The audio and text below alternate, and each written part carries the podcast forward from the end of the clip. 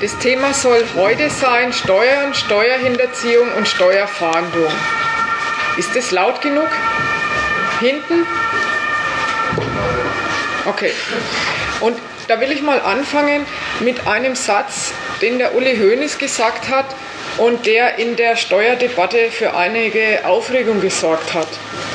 Und zwar hat er vor ein paar Jahren in einem ganz anderen Zusammenhang in der Talkshow geäußert, ich weiß, es ist blöd, aber ich zahle meine Steuern bis auf den letzten Pfennig. Das ist ein interessanter Satz.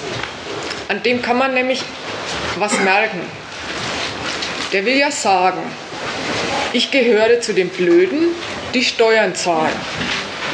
Ich bin da nicht clever und ich will es auch überhaupt nicht sein.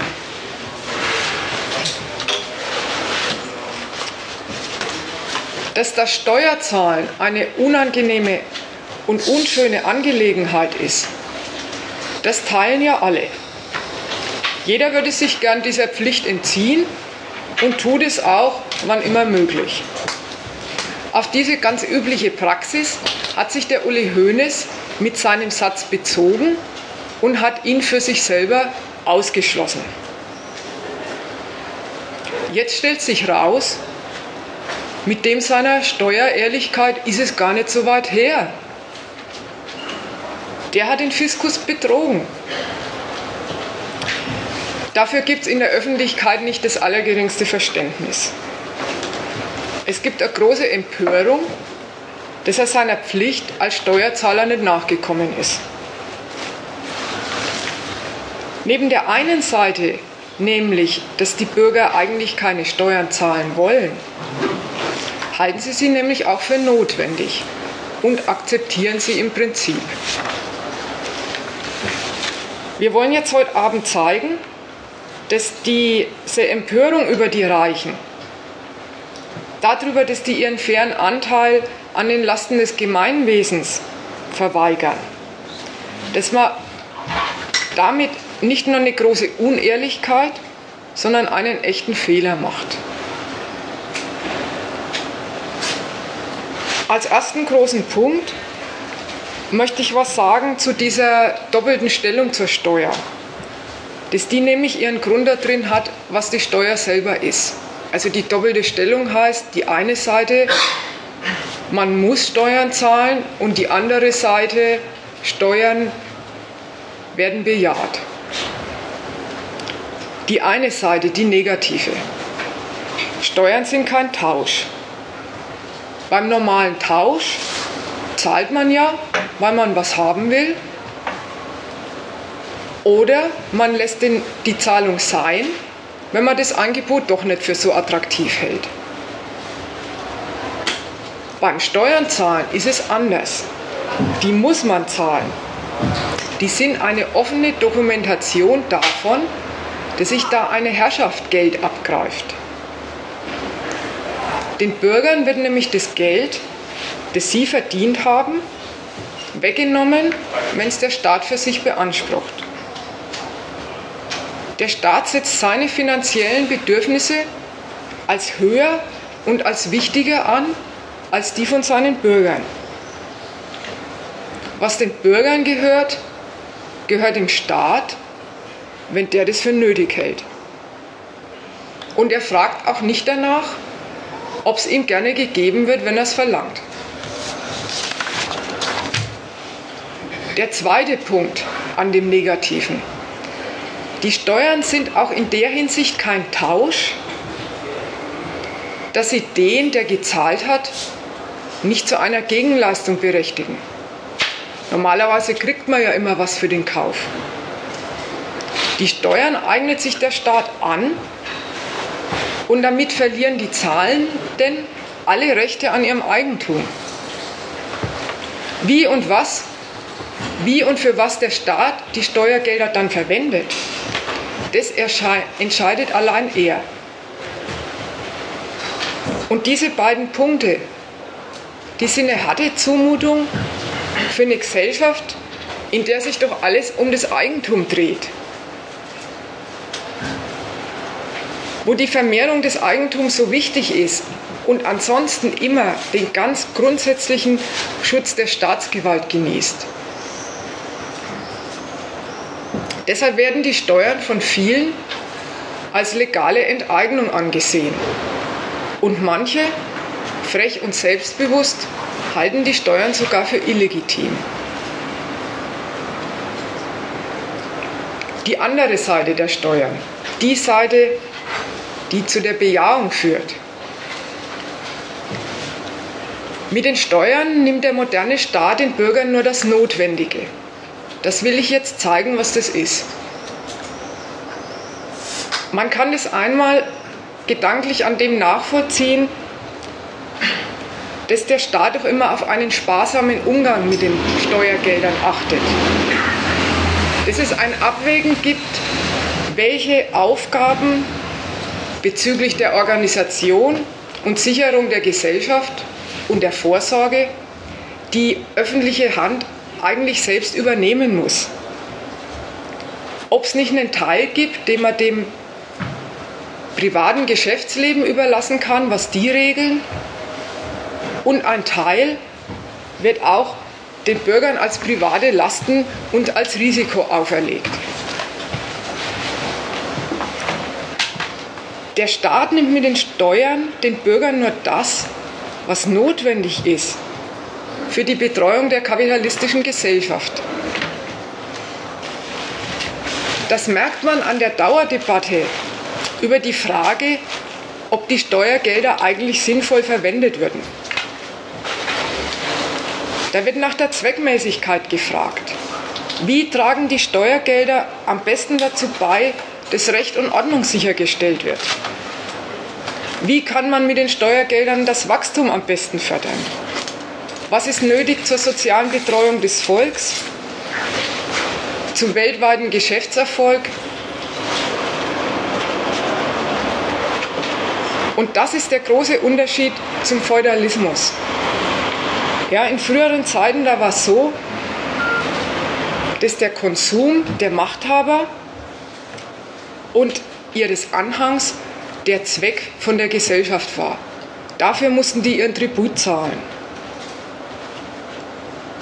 Da war das ganze, die ganze Arbeit und das Leben der Bürger darauf ausgerichtet, sich als Basis und als Mittel für den Luxus vom Adel nutzbar zu machen. Damit hat die bürgerliche Revolution Schluss gemacht und in ökonomischer Hinsicht den riesigen Erfolg errungen, dass das Parlament das Steuerbewilligungsrecht bekommen hat. Heute darf der Staat den Bürgern Geld wegnehmen, aber nur so viel, wie die Volksvertreter als notwendig gelten lassen für die Finanzierung der Herrschaft, die die Bürger brauchen. Diese Sache, eine Herrschaft, die die Bürger brauchen, das ist die Besonderheit und die Absurdität des modernen demokratischen Staats. Was ist es? Der unterwirft seine Gesellschaft der Herrschaft des Eigentums. Hier muss man alles mit Geld kaufen. Damit zwingt er seine Bürger zum Gelderwerb. Und es wird jedem zum eigenen Anliegen gemacht, für sein Vermögen zu sorgen. Er legt also seine Bürger fest auf ein Dasein als private Eigentümer und auf die Konkurrenz auf die Konkurrenz, wo es gilt, dass man den eigenen Vorteil gegen den von den anderen erringt. Und einmal auf sowas festgelegt, brauchen die Leute tatsächlich eine politische Herrschaft über sich.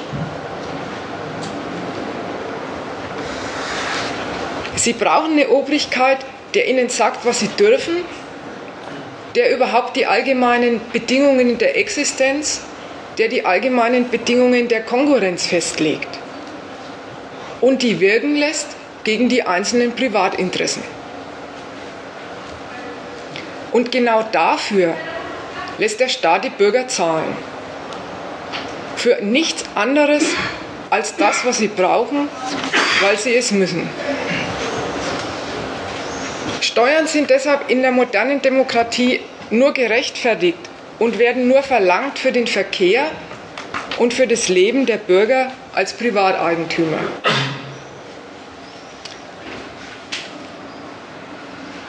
Am Thema Steuern wird der ganze Widerspruch, den ich jetzt benannt habe, ja, der der bürgerliche Staat ist, nämlich eine für die Unterworfenen nützliche Herrschaft. Das wird manifest an den Steuern. Und insofern haben die Bürger eine bejahende Stellung zu den, zu den Steuern, weil die ja das Geld sind, das man braucht für die Finanzierung einer als notwendig eingesehenen Herrschaft.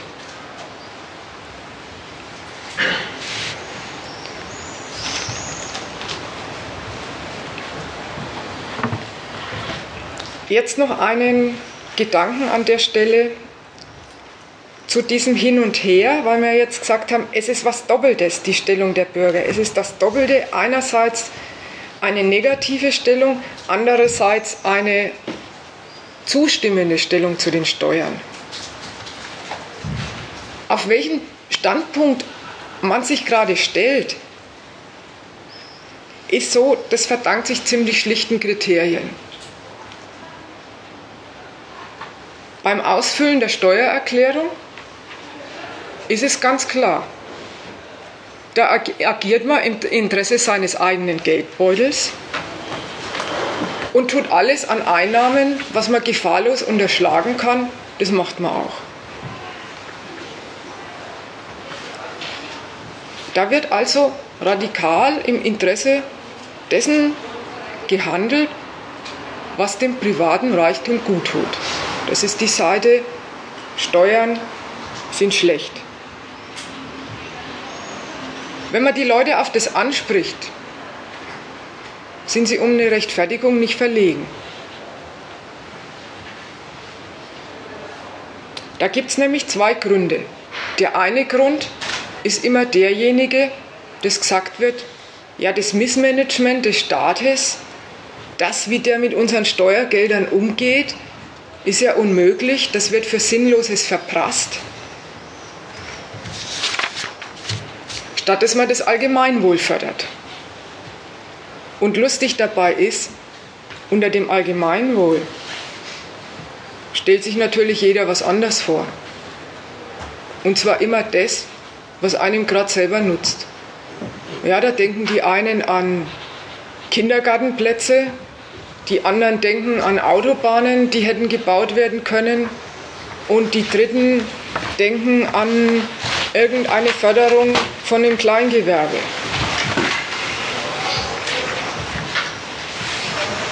Die zweite Rechtfertigung für die eigene nicht so gute Steuermoral ist immer die fragwürdige Steuermoral der anderen. dass der Gedanke ist, ja, die anderen, die sind doch sowieso alle nicht ehrlich. Die bescheißen doch alle. Also macht man es auch, weil es quasi gesellschaftlich üblich ist. Und darin liegt jetzt auch schon der Fingerzeig, wann, sich, wann man sich zu der Rolle des verantwortlichen Staatsbürgers bekennt, der rein positiv zu den Steuern steht. Nämlich immer dann, wenn man die Steuerunehrlichkeit anderer betrachtet. Da ist völlig klar, die anderen, die sollen das nicht tun, die sind für die Verwirklichung des Allgemeinwohls äh, in die Pflicht zu nehmen. Und da werden, wird man in der Form eben radikal, dass man sich auf den Standpunkt steht, dem Staat ist das Seine zu geben, ähm, damit es zu aller Nutzen ist. Dazu möchte ich sagen, diese Stellung, sich mal auf die eine Seite, mal auf die andere Seite zu schlagen, dass das nicht gut ist, dass das ein Fehler ist.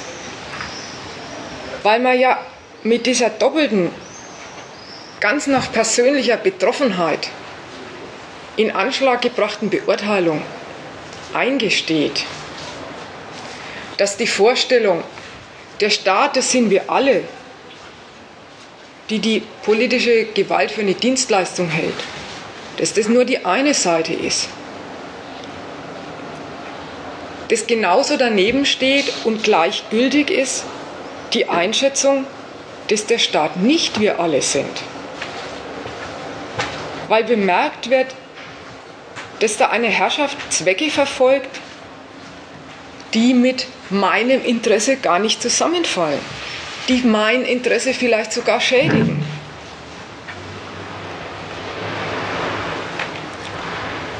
Leute, die so denken, schlagen sich weder auf die Seite, dass man Steuern ganz zu seiner Sache macht, also freiwillig zahlt, noch schlagen sie sich auf die Seite, dass sie sagen, Steuern sind eine gut, ungute Angelegenheit und ich verstehe, wenn sich der jeder entziehen will. Da wird der Widerspruch nicht aufgelöst. Man bleibt einfach in der Mitte stehen und hält die Steuern für gut und schlecht gleichzeitig.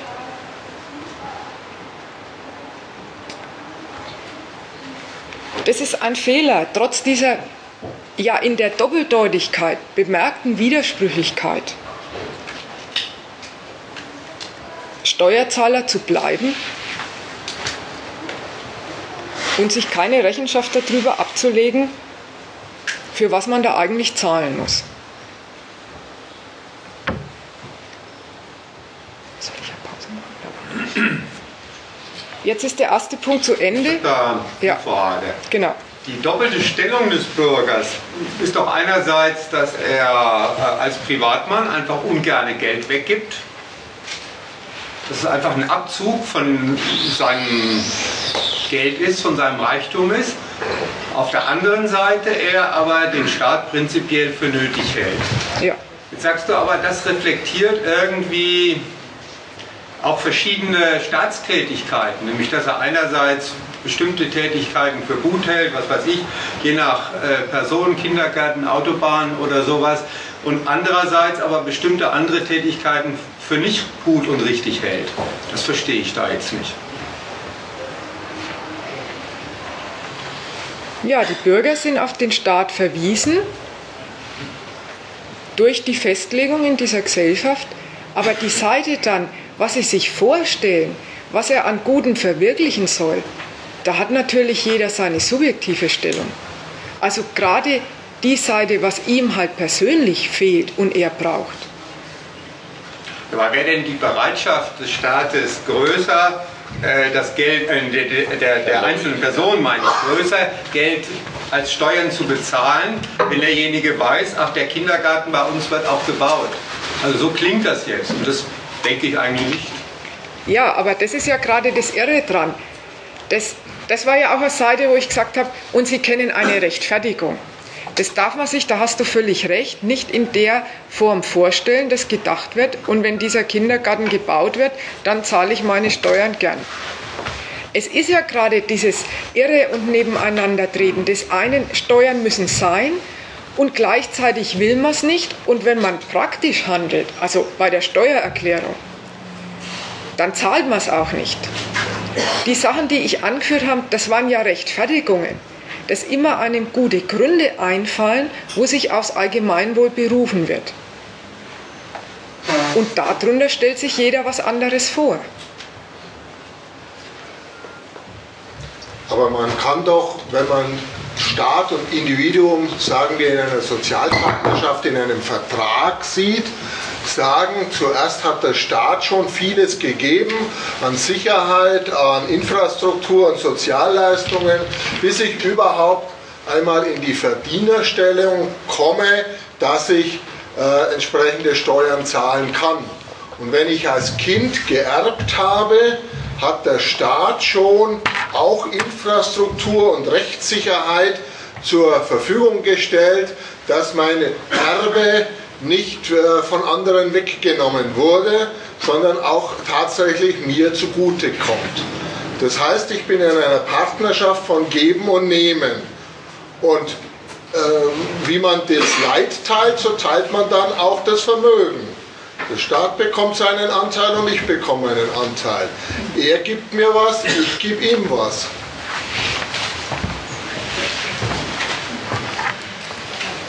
Ich habe ja auch nicht nur zu geben, sondern ich habe schon sehr, sehr viel empfangen. Und das kann man ja hochrechnen oder überschlagen.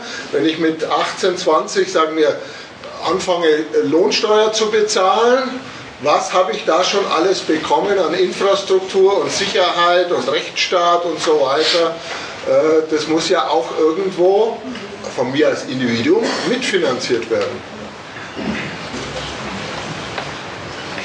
Das ist sicher die Idealvorstellung, die man hat, wenn man sagt, jeder soll doch seine Steuern zahlen, weil die sind doch notwendig für die Finanzierung des Gemeinwesens, ja?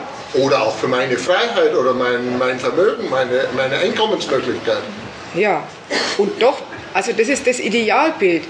Und doch bleibt ja in dem nicht aufgelöst die Seite, dass die Interessen der Leute und die Interessen des Staats nicht unmittelbar zusammenfallen. Das ist aber eigentlich ein Punkt, auf den ich in meinem zweiten Teil noch eingehen will. Lass mich mal zu dem, zu dem äh, gerade Gesagten noch einen äh, Beitrag machen. Man muss als erstes mal festhalten, ganz generell, in allen Gesellschaften der Welt lebt die Obrigkeit vom Volk und nicht das Volk von der Obrigkeit. Das muss man ganz generell festhalten. Die Lebensmittel einer Nation werden nicht von der Herrschaft oder von denen, die sagen, wo es lang geht oder die den anderen äh, die Existenzbedingungen definieren, regulieren und so weiter. Die notwendigen Leistungen werden immer von den Menschen erbracht und nie von der Obrigkeit. Insofern kann man mal ganz generell sagen, zum Danke sagen gibt es keinen Grund. Weil zu, dem ersten, zu der ersten Hälfte, mit, bis ich erst einmal zum Verdiener werde mit 18 Jahren, hat der Staat schon so viel Gutes für mich getan und so weiter und so weiter. Aufs Ganze gesehen, aufs ganze Leben gesehen des Individuums, aufs Ganze des Volks gesehen, lebt immer der Staat vom Volk und nicht umgekehrt. Die einfache Botschaft muss man erstmal festhalten. Das Zweite ist, es sind ja nicht wir, die hier sagen müssen, naja, der Staat tut ja auch was für uns und so weiter und so weiter. Wir reden ja bloß davon, wie es ist. Ja, wichtig. Wir reden jetzt nicht, wie es sein sollte an der Stelle, sondern wir reden davon, wie es ist und wie ist es. Jeder bescheißt den Staat nach Kräften und jeder entdeckt, wenn der andere den Staat bescheißt, dass es doch Geld ist, das wir alle brauchen. Wichtig ist erstmal, dass man das festhält, als so ist es. Und an der Stelle sollte gesagt werden, nicht es sollte nicht so sein, seid lieber verantwortliche Steuerzahler. Wir wollten auch nicht dafür plädieren, bescheißt noch viel mehr. Wir wollten erstmal darüber reden, in dieser Gesellschaft ist das die Normalität, dass jeder, der kann, vermeidet das Steuerzahlen nach Kräften. Und wenn andere es tun, weiß man, dass da dem Gemeinwesen Geld vorenthalten wird, das es doch braucht. Und an der Stelle sollte erstmal gesagt werden, ist auch gesagt worden, das ist doch eine Schande dass 80 Millionen nichts dabei finden, gleichzeitig selber zu sagen, ich bescheiß, aber wenn es andere tun, ist es nicht recht. An der Stelle mal zu sagen, bitte, entweder das ganze Gemeinwesen ist nicht wert, dass man dafür Geld berappt. Na gut, dann soll man dagegen sein. Oder sagen, das Gemeinwesen tut mir so viel Gutes, wie, wie, wie hier der Beitrag. Ja, dann soll man zahlen. Aber immerzu gleichzeitig beides das ist eine Schande und die Schande ist genau passend für die Stellung des bürgerlichen Menschen in dieser Gesellschaft, des Steuerzahlers eben. Es ist immerhin so viel Dokument, dass der Staat als Ganzer eben nicht die Korporation unserer gemeinsamen Anliegen ist. Das steckt ja immerhin drin, wenn einer sagt, ach, ich behalte mein Geld lieber für mich selber.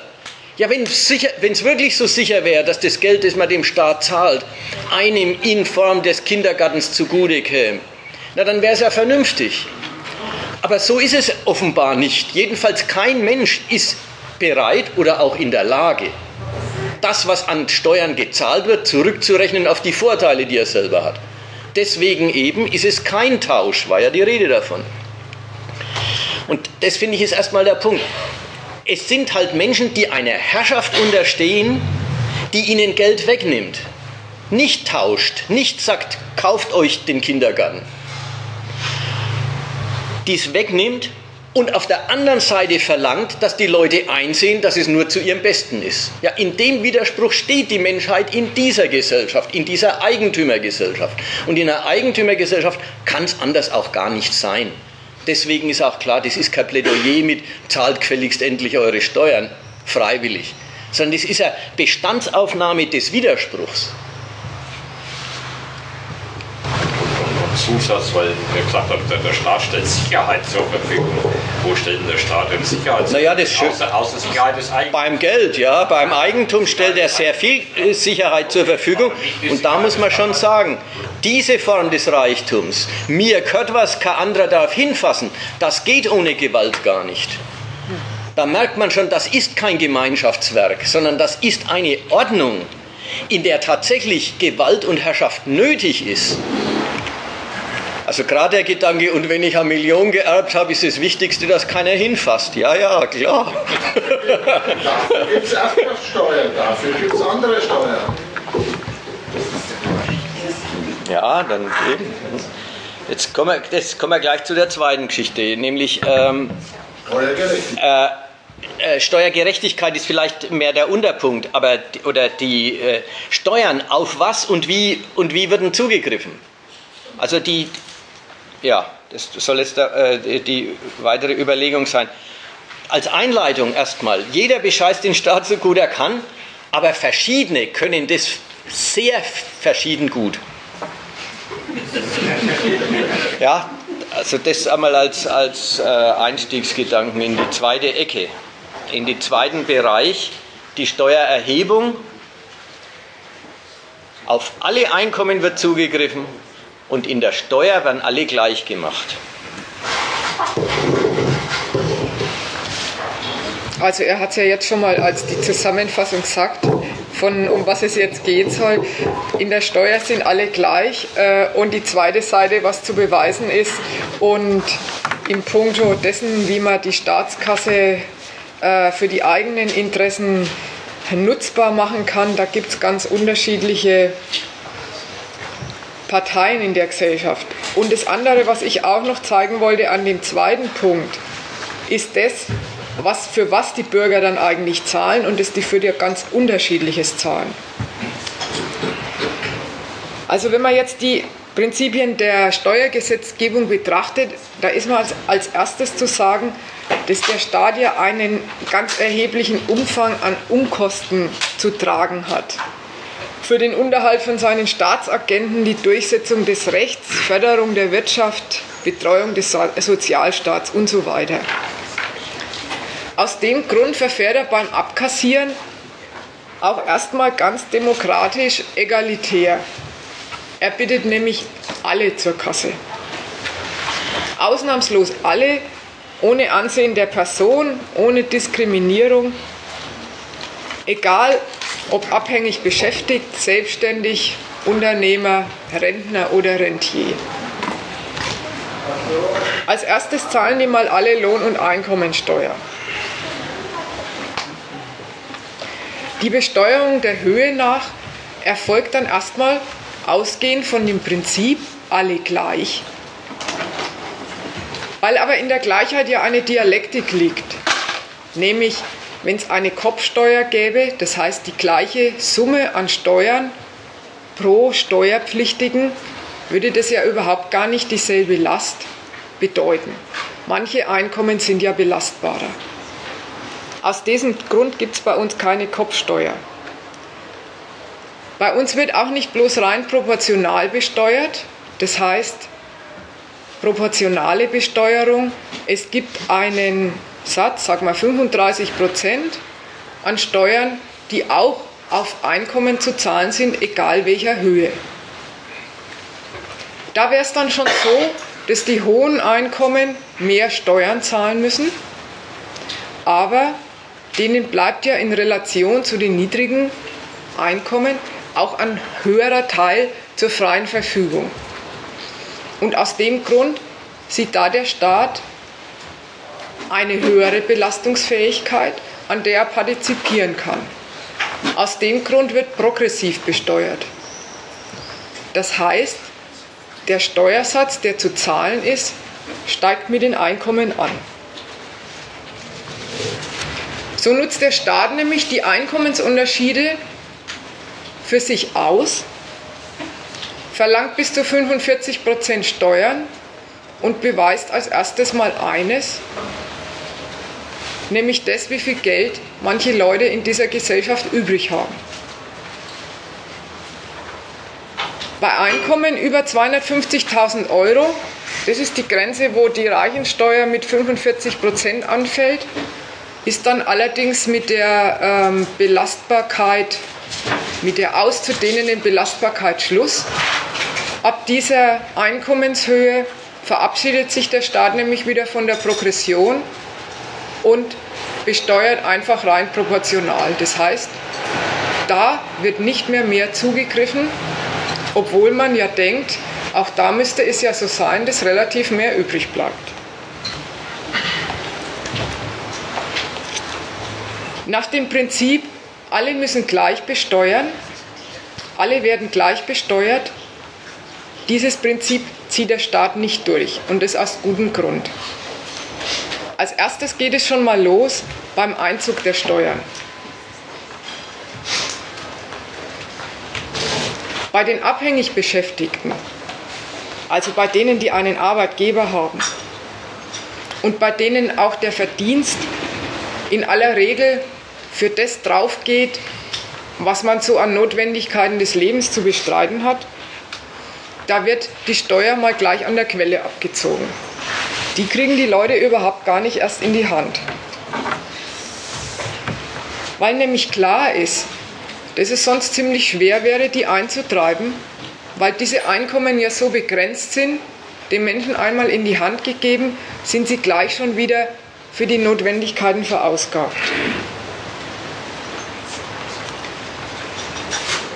Die Sonderausgaben, also die, Belastung, äh, die Belastungen, die man fürs Arbeitsleben braucht, die man von der Steuer absetzen darf, werden bei den Normalverdienern so behandelt, dass die einen extra Antrag stellen müssen. Und zwar einen Antrag am Jahresende, wenn sie den Staat schon, sagen wir mal, kreditiert haben mit ihrem Einkommen, müssen sie im Nachhinein geltend machen, dass sie tatsächlich steuerabzugsfähige Kosten haben, um sie sich dann zurückerstatten zu lassen. Wobei das bei vielen schon so ist, dass sich mal die Frage stellt, ob sich das überhaupt lohnt, ob die überhaupt so viele zusätzliche Ausgaben haben von ihrem bescheidenen Einkommen, dass sie Steuern zurückbekommen können. Anders schaut es dann schon aus bei den Einkommen, die eine größere Höhe haben, nämlich bei den Selbstständigen und Unternehmern. Bei denen ist es so, die dürfen ihre Steuern erklären. Heißt bei denen Steuererklärung wird im Nachhinein gemacht, nicht an der Quelle abgezogen.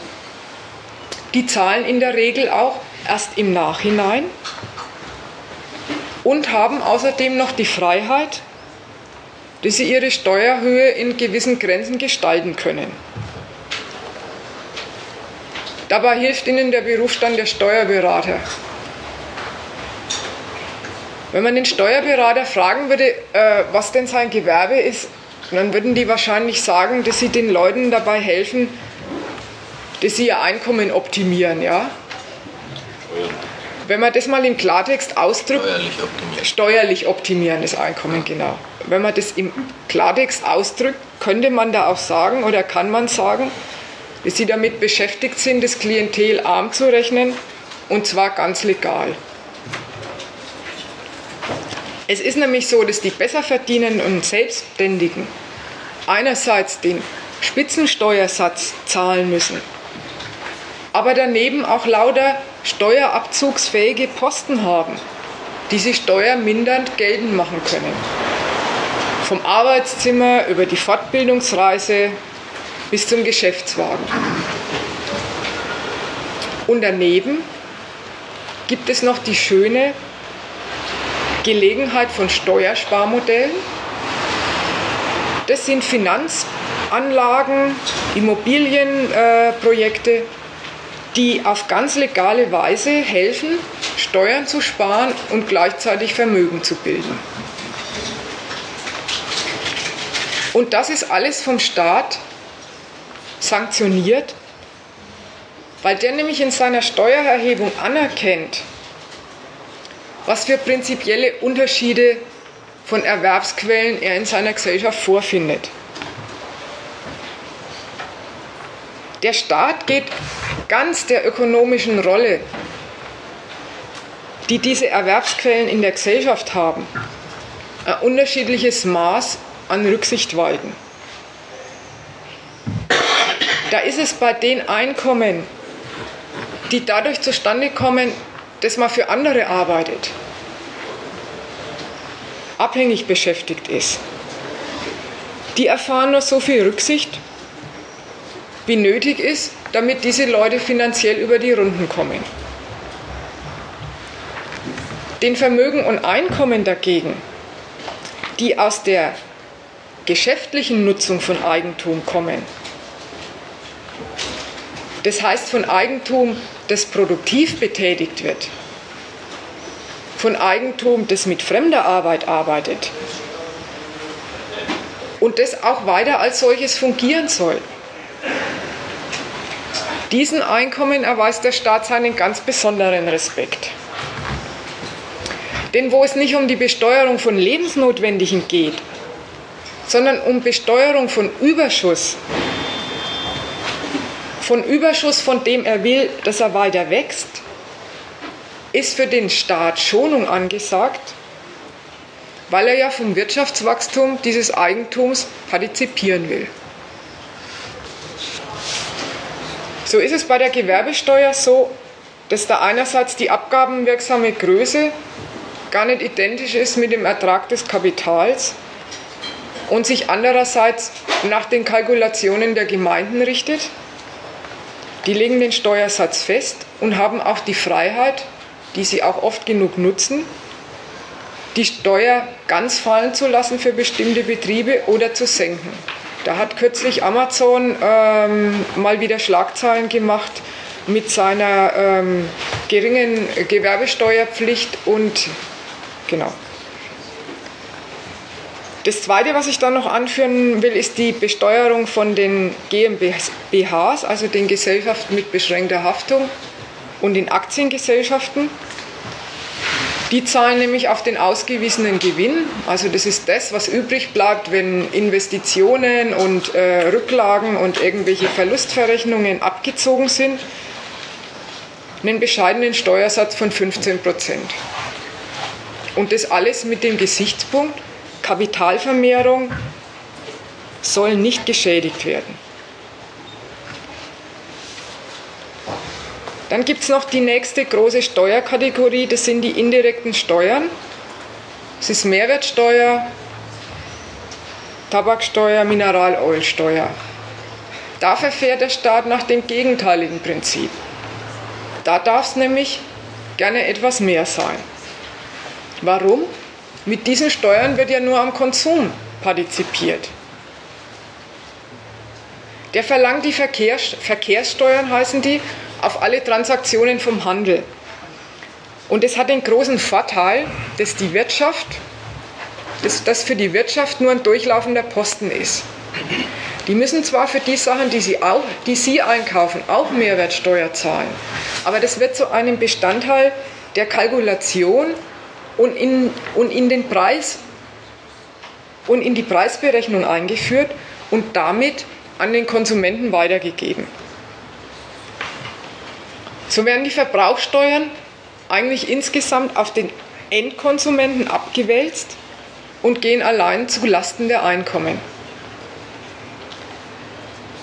Diese indirekten Steuern bringen zusammen mit der Lohn- und Einkommensteuern ein einen Anteil von 65 Prozent, also von zwei Drittel, am gesamten Steueraufkommen. Also das ist das, was immer gesagt wird. Die Mehrheit der Leute Und der Konsum der Reichen ist da auch mit drin, aber die Mehrheit der Leute zahlt den Großteil des Steueraufkommens. Und das ist in unserer Gesellschaft auch ganz systemkonform, weil nämlich so ja nur hauptsächlich die Einkommensknelle beschnitten wird, die sich sowieso in Konsum auflöst. Und warum man eben von den Leuten nur mehr Verzicht verlangt.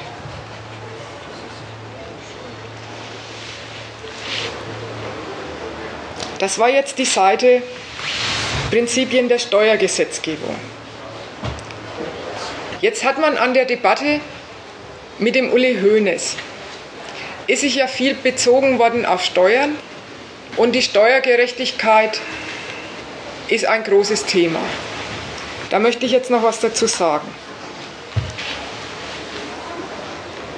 Man konnte in allen Zeitungen lesen, anhand von Uli Hoeneß und bei anderen von solchen Fällen, was für eklatante Unterschiede an Einkommen es gibt zwischen Arm und Reich. Und da ist doch eines klar, die Millionen, die da an Steuern hinterzogen werden, dass die noch auf was ganz anderes verweisen. Nämlich auf die Größenordnung von dem Reichtum, auf den sie anfallen. Also von dem Reichtum, auf den sich die Steuer bezieht. Und da ist daran eines doch festzustellen, dass die Quantität, also die Höhe von diesen Einkommen, nicht nur eine Frage dessen ist, dass es da um ein Mehr an Einkommen geht, sondern dass in der Höhe drinsteckt, dass es sich da um eine ganz andere Qualität von Einkommen handeln muss. Und das wird auch in der Debatte, die da in der Öffentlichkeit äh, ausgebrautet wird, überhaupt nicht verschwiegen. Das ist auch, wird auch angesprochen, dass es ganz selbstverständlich ist, dass es nur eine bestimmte Schicht, die Oberschicht ist, die über solche Vermögen verfügt.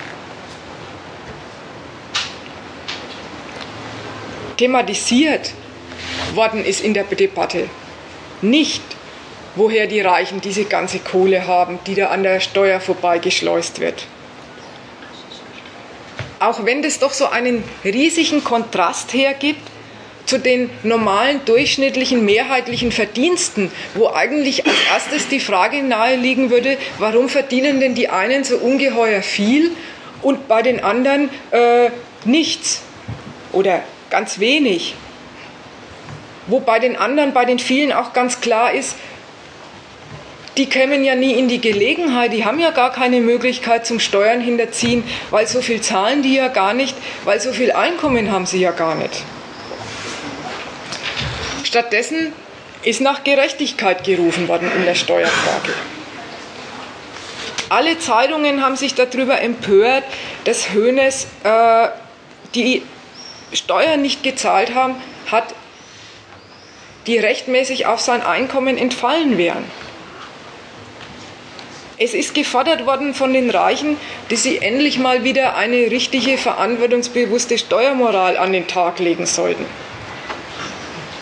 Vom Finanzminister haben sie verlangt, dass er endlich durchsetzen soll, dass alle Steuerbürger wirklich gleich behandelt werden in der Frage, wie sie Steuern zahlen.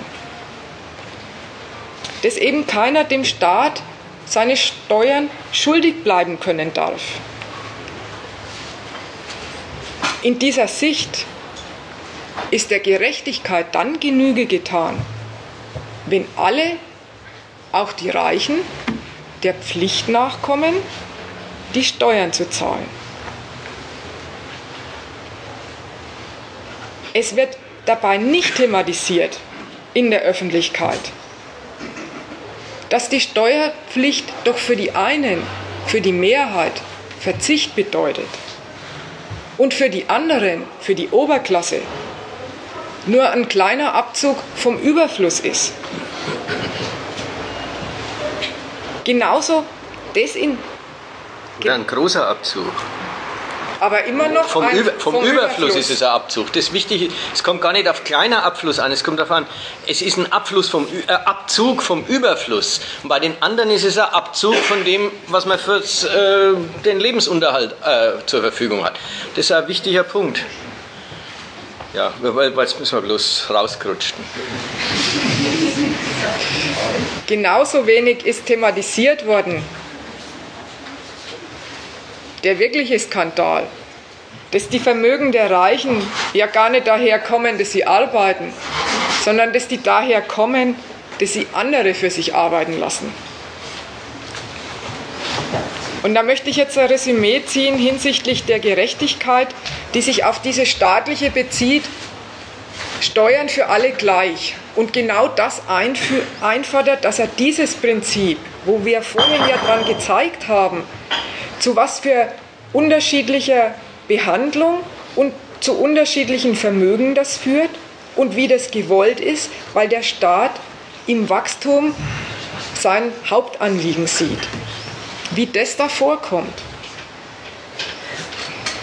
Wer nämlich gerechte Verteilung und das gerechte Tragen der Lasten einklagt, der ignoriert erstens, dass da die sehr verschieden großen Einkommen dass das qualitativ ganz verschiedene und zwar gegensätzliche Einkommensquellen sind, bei denen die Mehrheit fremden Reichtum dient und selber arm bleibt. Und das Ideal, vor der Steuer alle gleich, also alle Gleichheit in Steuerfragen, sollen alle gleich zahlen, das geht über den Gegensatz der Klassen hinweg und billigt ihn.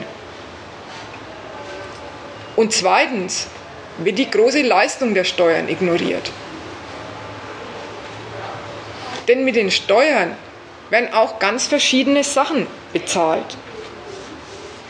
Verschiedene Leistungen. Die einen, nämlich die Oberklasse, die zahlt mit ihren Steuern für die Sicherung ihrer privilegierten Stellung.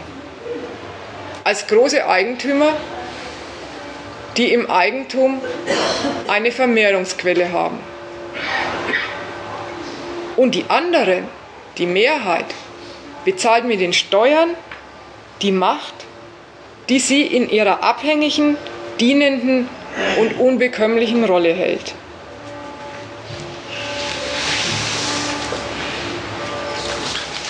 So, das war mein zweiter Punkt. Der ist fertig, wenn es Diskussion gibt.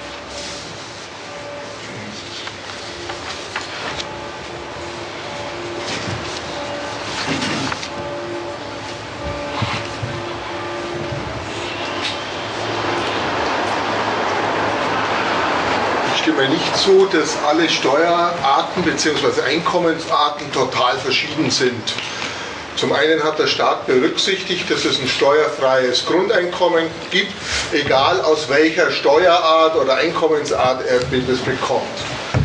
Was mich aufregt, ist, dass diese Einkommensarten nicht lückenlos erfasst werden und auch nicht äh, entsprechend gleich behandelt werden. Also sagen wir Aktieneinkommen, Schuldzinsverschiebungen, äh, Lizenzgebühren, dass dort nicht diese 45% anfallen oder Verschiebungen in Steueroasen, äh, was ja auch eine Form von Vorenthalten ist oft illegal. Das muss man eben sorgfältig prüfen, äh, ob die Steuer, Doppelsteuereinkommen oder Abkommen das eingehalten sind. Ich behaupte, sie werden meistens nicht eingehalten, sondern sie werden nur zur Vertuschung genommen. Verdient wird das Geld tatsächlich im Inland, also ist es grundsätzlich auch im Inland zu besteuern. Und wenn sie einer Person oder sowas zugeordnet werden können, dann sind diese 45 Prozent eben fällig. Und das wird nicht gemacht. Also diese 45 Prozent auf diese gerade hohen äh, Vermögenszuwächse, diese entsprechenden Zuwächse sind ja auch Einkommen, die müssen sorgfältig besteuert werden. Und wenn das der Fall wäre, dann würde würden viele Probleme in, Deutschland oder fast alle finanziell gelöst sein. Weil das ist meiner Ansicht nach das Hauptproblem, diese verschiedenen Formen von Steuerflucht und Steuerhinterziehung und Steueroptimierung über Lizenzgebühren, Schuldzinsverschiebungen, Steueroasen äh, oder auch diese Spekulantengewinne, wenn das sauber mit 45 Prozent genommen würde, wäre ich zufrieden, sage ich mal. Ja, und da ist ja das eine, das gab eine Änderung ähm, der Besteuerung von Vermögen aus nicht selbstständiger Arbeit, also was die Unternehmenssteuern betrifft. Das war im Jahr 2009 und da kann man gut was dran sehen. Da hat sich der Staat zu einer Änderung entschlossen, genau mit dem Bekenntnis dazu, er will das Wachstum fördern und er will die Gewinne, die nicht dem Konsum zufließen, weniger besteuern. Und das muss man ernst nehmen, dass das ein Prinzip ist, auf das dieser Staat Wert legt. Also, das ist mal das Erste dazu. Die Seite, und wir wollen eine Gleichheit, dass wirklich alle die gleichen Lasten tragen, das ist ja in dem Sinne überhaupt nicht angestrebt. Mit der Steuer soll ja genau das getan werden, dass die großen Vermögen nicht am Wachstum gehindert werden, dass das Wachstum befördert wird.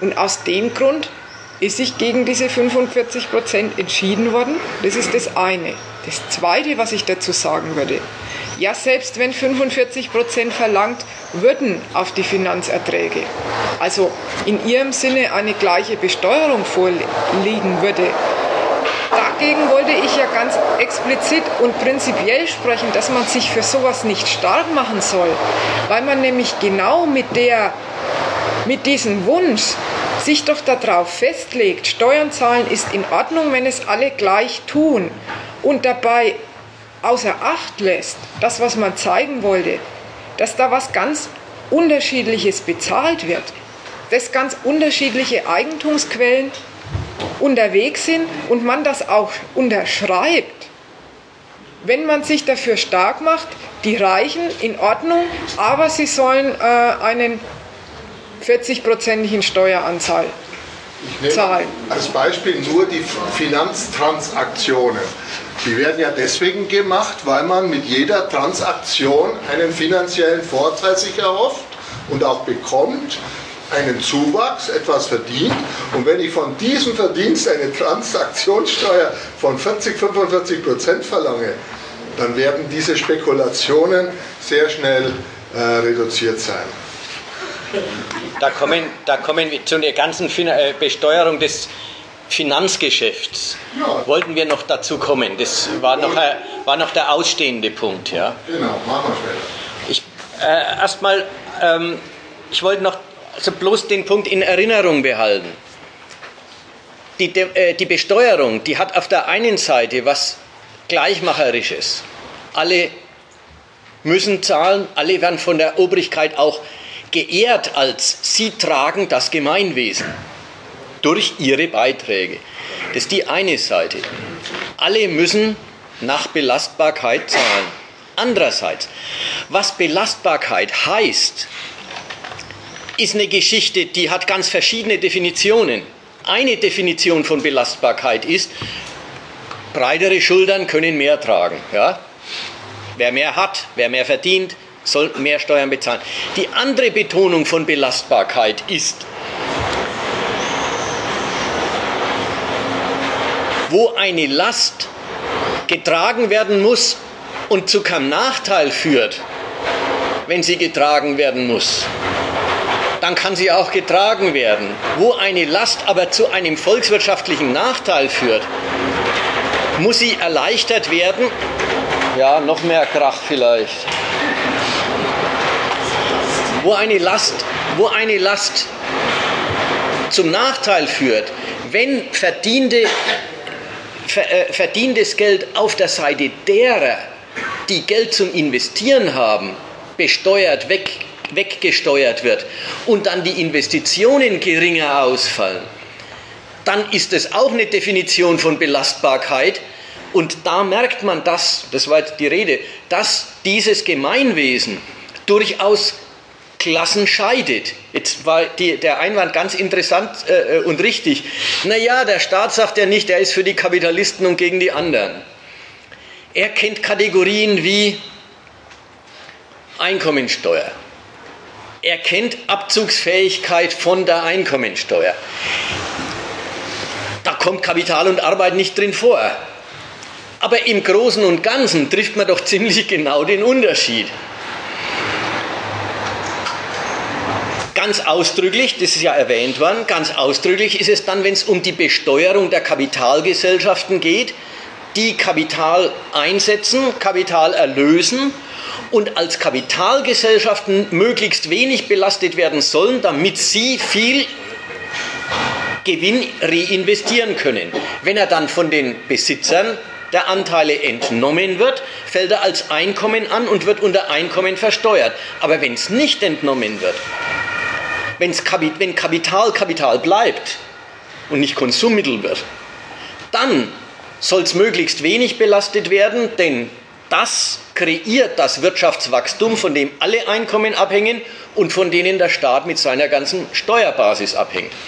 Und in der Hinsicht äh, unterscheidet der Staat, der einerseits ganz gleichmacherisch demokratisch alle belastet, dann doch ziemlich eindeutig zwischen den, der, den, dem Geld, wo er zugreifen kann, ohne dass er Schaden anrichtet, und dem Geld, wo er, nicht, wo er, wo er möglichst schonend zugreifen muss, um keinen Schaden an seiner Finanzbasis anzurichten. Und ja. Ich mich nicht ganz zu, weil wenn ich als Lohnbezieher investiere in meinen Arbeitsweg, kann ich diese Investition in den Arbeitsweg ansetzen als äh, einkommensminder. Ja. Und wenn der Kapitalist in seine Fabrik investiert, dann wird das auch einkommensmindert als Investition berücksichtigt. Und ich bin Ihrer Meinung, man muss die Entnahme besteuern. Und ich behaupte, wenn der Kapitalist oder der Fabrikbesitzer das Geld nach Holland in eine Steueroasenpolitik verschiebt, dann ist das eine Entnahme und dann gehört dort 45% besteuert. Vielleicht noch ein Punkt, ähm, weil über die näheren Sachen mit dem Finanzwesen, so wollen wir gleich kommen. Äh, noch ein Punkt. Ich äh, möchte mal einen Unterschied deutlich machen. Ich spreche hier, oder wir sprechen nicht als Ratgeber oder Forderer einer korrekten Besteuerung es ist ganz anders. Wir wollen sagen, was man alles akzeptiert, was man alles hinter sich hat, was man alles für, für normal und ja, anerkennungswürdig akzeptiert hat, wenn man auf dem Feld sich zu engagieren bereit ist. Davon war jetzt gerade die Rede. Ja, wer sagt, wer sagt, die Reichen können besteuert? Der hat und sagt, unsere Welt krankt, also das ist Ihre Rede, unsere Welt krankt daran, dass die keine Steuern zahlen. Ja, der, der hat das, dass es Reiche und Arme gibt. Dass Reiche die immer reicher und die Armen immer reicher werden und die Armen froh bleiben müssen, wenn sie nicht ärmer werden. Dass es dafür offenbar ein System gibt, dass die immer reicher werden und die anderen nicht. Das hat er alles akzeptiert, das hat er alles hinter sich, wenn er sagt, unser Problem ist, die Reichen zahlen keine Steuern. Reiche wollen wir schon, aber Steuern sollen sie zahlen. Das ist, da ist furchtbar viel akzeptiert, wenn man sich auf der Ebene engagiert. Und deswegen plädiere ich dafür, man soll gar nicht in dem, äh, äh, auf, in, in, auf die Ebene einsteigen mit, mit dem Ton, ich weiß, wie man es besser machen muss oder ich habe Vorstellungen davon, wie es gehört, sondern da kann man bloß vernünftigerweise erklärend sich da, damit befassen, sich erläutern, was für Konflikte da entstehen. Aber die Konflikte entstehen insgesamt auf einem falschen Untergrund. Und, auf, und der Untergrund ist mit der Befassung mit eben Steuergerechtigkeitsfragen, ist dieser Untergrund voll eingekauft. Also das war jetzt so die, die äh, Richtung, in die ich jetzt da, äh, wo man die, die das ist ja auch lustig, ja, äh, weil Sie das angesprochen haben mit der Abzugsfähigkeit der Fahrt zum Arbeitsplatz. Wenn, sich, wenn man sich als so jemand, der in seiner Steuern genau nur das absetzen kann, nämlich das Benzingeld zum Arbeitsplatz. Da ist es schon lustig, wenn man sich dafür stark macht und sagt, und die Reichen sollen alles Einkommen, das sie haben, auch versteuern müssen und nicht am Finanzamt vorbeischleusen. Weil da gibt man sich doch genau damit zufrieden, dass man selber immer in dieser Rolle bleibt, die heißt, was für einen selber übrig bleibt, ist ein bescheidener Verdienst, was man schon daran sieht, was man überhaupt nur an äh, Mickrigkeiten bei der Steuer sparen kann. Das verweist doch darauf, das Einkommen von denen, die die Fahrtkosten zum Arbeitsplatz absetzen, das ist auch bescheiden. Die, die haben nie die Möglichkeit zu einer Steuerhinterziehung in dem Stil. Woher auch? Und den Skandal unterschreibt man, wenn man sich dafür stark macht, dass die Reichen wenigstens die Kapitalertragssteuer in einer anderen Summe zahlen sollten. Damit wären, ich, wäre ich unzufrieden. Das ist eine schlechte Sache, weil man da das ganze Prinzip der Scheidung von Arm und Reich unterschreibt. Ist auch ein Unterschied, ob der eine Werbungskosten hat, der er muss Geld ausgeben für, den, für die Fahrt zum Arbeitsplatz, äh, wo er von seinem Verdienst einen Teil dafür ausgeben muss, was ihm dann halt sein Verdienst schmälert. Und beim anderen ist es, er setzt Geld ein, damit mehr Geld zurückkommt. Und das wird als Schmälerung anerkannt. Beim einen ist es ja das Instrument, um mehr Geld zu verdienen. Beim anderen, äh, also was heißt, es ist das Instrument dafür, dass bei ihm Geld selber Geld verdient. Bei dem anderen ist es, äh, damit er seine Arbeit überhaupt gegen ein Einkommen anbieten kann, muss er erstmal hinkommen. Es bleibt immer der, der Grundunterschied bleibt immer bestehen. Jetzt mache ich mal weiter in die andere, in die andere Ecke. Aber ich will kommen zu dem Thema Finanzgeschäfte und ihr Besteuerung. Aber ein, ein, Vorla ein Vorlauf dahin, ja, ein Vorlauf dahin will ich Folgendes machen. Jetzt ist schon viel gesagt worden, was, warum wir uns gegen die gegen das engagierte Einsteigen in Steuergerechtigkeitsdiskussionen wenden wollen. Schon gesagt worden, was alles akzeptiert und eingekauft ist, wenn man sagt, ja, aber die Reichen zahlen zu wenig Steuern. Jetzt will ich mal eine andere Seite in, ins, in, ins Blickfeld rücken. Die ganze Geschichte mit der Steuergerechtigkeit. Was ist denn eigentlich eine gerechte Belastung? Tut so, als gäbe es einen Maßstab. Was ist, denn, was ist denn die gerechte Belastung? Und der Staat soll sich bei der Besteuerung nach der Gerechtigkeit richten. Ich will sagen, es ist genau umgekehrt. Die Gerechtigkeit richtet sich danach, was der Staat für Kalkulationen beim Besteuern hat. Mal zwei extreme Beispiele. Das eine Beispiel davon, das ist schon erwähnt worden gerade.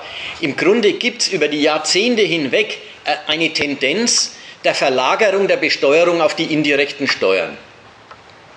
Tendenziell weniger direkte, mehr indirekte. Es ist tendenziell die Besteuerung des Konsums und nicht des Erwerbs. Warum? Ja, damit der Erwerb mehr wird. Weil das und in dem Maß, in dem das der Gesichtspunkt von den Regierungen, und da war die Schröder-Regierung die letzte, die da eine großen, große Verschiebung angebracht hat, in dem Maß, in dem die Regierung diesen Zweck und Grund ihrer Korrektur ins allgemeine Bewusstsein hebt, ist klar, das Kapital weniger zu besteuern und dafür den Konsum mehr zu besteuern, ist gerecht. Noch ein anderes Beispiel. Tabak und Alkohol. Das sind gesellschaftlich geächtete, na Alkohol nicht direkt geächtet, aber, aber Rauchen ist schon sehr geächtet inzwischen. Es sind die Laster des Volks. Und die Laster des Volks verdienen überhaupt keine Rücksicht. Dort darf gnadenlos zugegriffen werden und es ist gerecht, weil es dient ja der Volksgesundheit oder sonst was.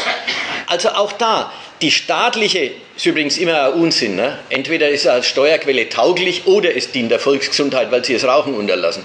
Aber beides gleichzeitig ist nicht, ist nicht zu haben. Entweder sie rauchen, dann ist es, dann lohnt sich's für die Staatskasse. Oder sie lassen sich vom Preis belehren. Dann ist es vielleicht für die Volksgesundheit gut, aber dann ist es als Steuer nichts mehr wert. Aber beides zugleich, das ist immer der Schwindel von diesen, von diesen Steuerzweckmäßigkeitsdebatten, beides zugleich geht nicht. Was ich sagen wollte ist, die Gerechtigkeit ist im Grunde eine eine, ein, ein, ein gerecht finden, das den staatlichen Kalkulationen, wo es zweckmäßig ist zuzugreifen, folgt und nicht umgekehrt ein Gerechtigkeitsgedanke, der im Volk oder sonst wo schwebt, mit gleicher Belastung, fairer Belastung, würde dem Staat vorgeben, wie er besteuern soll. Und das Letzte gilt auch für den Bereich, von dem ich jetzt reden will, nämlich der Besteuerung der Finanzgeschäfte, bei dem ein Bereich, bei dem auf den ersten Blick die Sache umgekehrt ausschaut. Nämlich seit wenigstens 20 Jahren ist es in der öffentlichen Debatte klar, irgendwie ist das nicht in Ordnung, dass dieser Sektor im Grunde ohne Steuerpflicht auskommt. Das hat der Lafontaine schon, wie er, im, äh, wie er Finanzminister war, gesagt, es kann doch nicht sein, dass immer nur der ehrliche Dumme Steuer zahlt und der Clevere es vermeiden kann. Die Gesellschaft lebt also an dieser Front schon viele Jahre mit dem Bewusstsein, naja, irgendwie gerecht ist es nicht. Rein rechtlich gesehen, juristisch, hat es natürlich die Pflicht zur, Besto äh, zur Steuer, zum Abliefern von Steuern auf Erträge von Finanzinvestitionen immer gegeben. Rein rechtlich ist es ein Teil des Einkommens und das gehört besteuert, ganz klar. Nur, es hing halt davon ab, dass der Steuerpflichtige das deklariert. Und wenn er es nicht deklariert, was er da an Tafelpapieren oder an Aktien besitzt in irgendeinem äh, Safe, dann hat der Staat damit gelebt, hat er sich damit arrangiert, dass dann halt ein Zugriff nicht möglich war. Erst wegen dem Bankgeheimnis im Inland. Ja, was die Bürger besitzen, ist ihre Privatsache. Da darf der Staat nicht, jedenfalls nicht generell und nicht ohne Verdacht und so weiter reinschauen. Zweitens, wegen dem freien Kapitalverkehr, den man ja wollte. Kapital darf und soll sich überall in der Welt anlegen, wo es will, und insofern entzieht sich dem Staat der Zugriff auf Finanzerträge dann, wenn sie im Nachbarland, wenn das Geld im Nachbarland auf einer ausländischen Bank und so weiter angelegt ist. Es hat so etwas gegeben wie das Bewusstsein, besteuern lassen sich bloß die Immobilienproduktionsfaktoren. Die Bürger, die Fabriken. Aber das Geld, dort wo das Geld selbst arbeitet, wo das Geld sich vermehrt, der mobilste Produktionsfaktor überhaupt, dort lässt sich eigentlich Steuern so gut wie nicht erheben. War, war lange Zeit der Standpunkt was ja immerhin lustig ist. Also die kapitalistische Erwerbsquelle schlechthin, die, die dieser Gesellschaft am eigentümlichsten ist, die das Geld selbst Geld abwirft, sogar ohne dass man erst noch eine Fabrik hinstellen muss und Leute beschäftigen muss. Die, die, die kapitalistischste aller kapitalistischen Erwerbsquellen, die war für die Steuer schlecht greifbar. Und das Argument, eben, es ist so verdammt mobil, dieses Geld. Und wenn wir es besteuern oder zu besteuern versuchen, wenn wir in Deutschland zugreifen, dann gehen die Anleger ins Ausland und legen es woanders an und dann hat Deutschland schon gleich nichts davon. Noch vor wenigen Jahren hat äh, der damalige Finanzminister Steinbrück Sätze gesagt wie 15% von etwas ist mehr als 45% von nichts. Ja, wer kann so einem Satz widersprechen? Das ist unmöglich. Wichtig ist der Gedanke, es war von ihm selber noch das Bekenntnis, auf Finanzeinkommen kann man nicht zugreifen.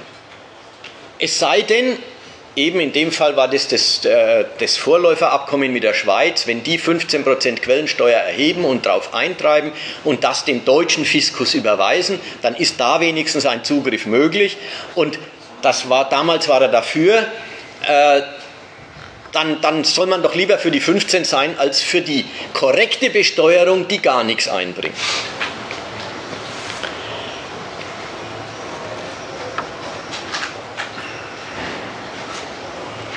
Bis, man muss wirklich sagen, bis in die moralische Wertung hinein war anerkannt, dass Finanzeinkommen, also Einkommen auf Geldanlagen, einfach für den Staat nicht gescheit zu greifen ist. Das war ein Kavaliersdelikt.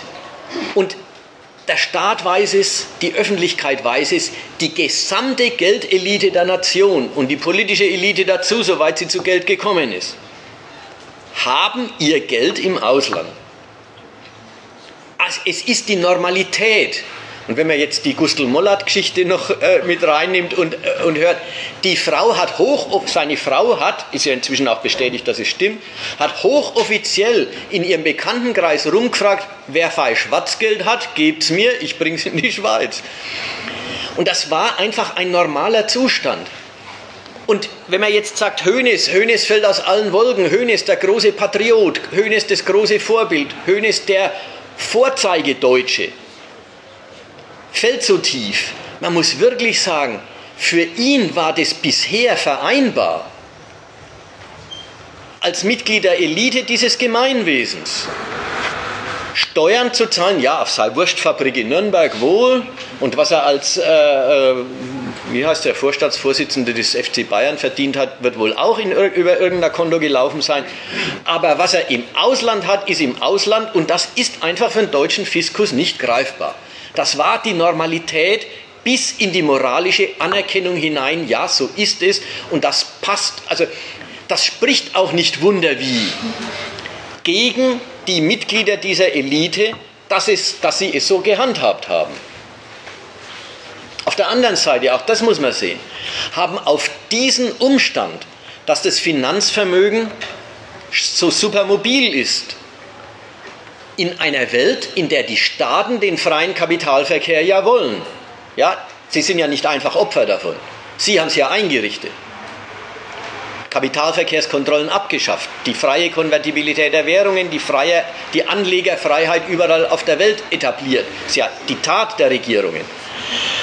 Auf der anderen Seite hat diese Tat dazu geführt, dass ganze Länder, in der Regel kleinere, ihren Kapitalismus wirklich aufs Schwarzgeld aus dem Ausland gegründet haben. Zypern ist jetzt so ein Fall, der sehr prominent geworden ist. Äh, die berühmten Steueroasen. In der EU immer noch Irland, auf speziellere Weise Luxemburg, außerhalb der EU die ganzen englischen Kanalinseln, Virgin Islands, Cayman Islands und so weiter. Delaware, also ganze Staaten und, oder Kleinstaaten, Untergruppierungen von Staaten gründen ihre Finanz, die Schweiz, gründen ihre, so ein unbedeutender Staat, gründen ihre finanzielle Existenz auf Fluchtgeld aus anderen Ländern, indem sie eben den Steuerflüchtlingen einen sicheren Hafen anbieten.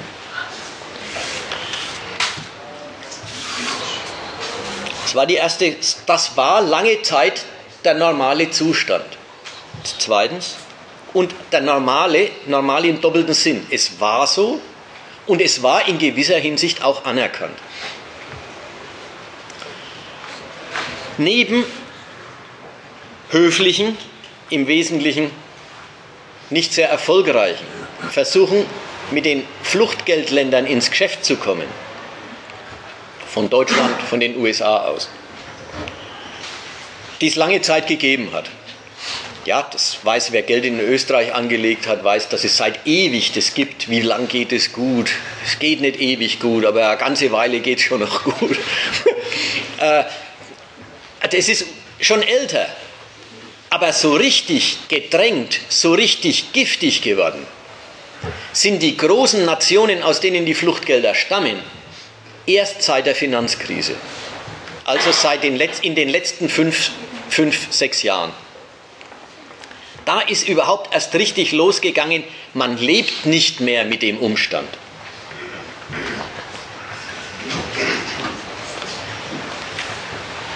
An was ist da zu erinnern als Stoff?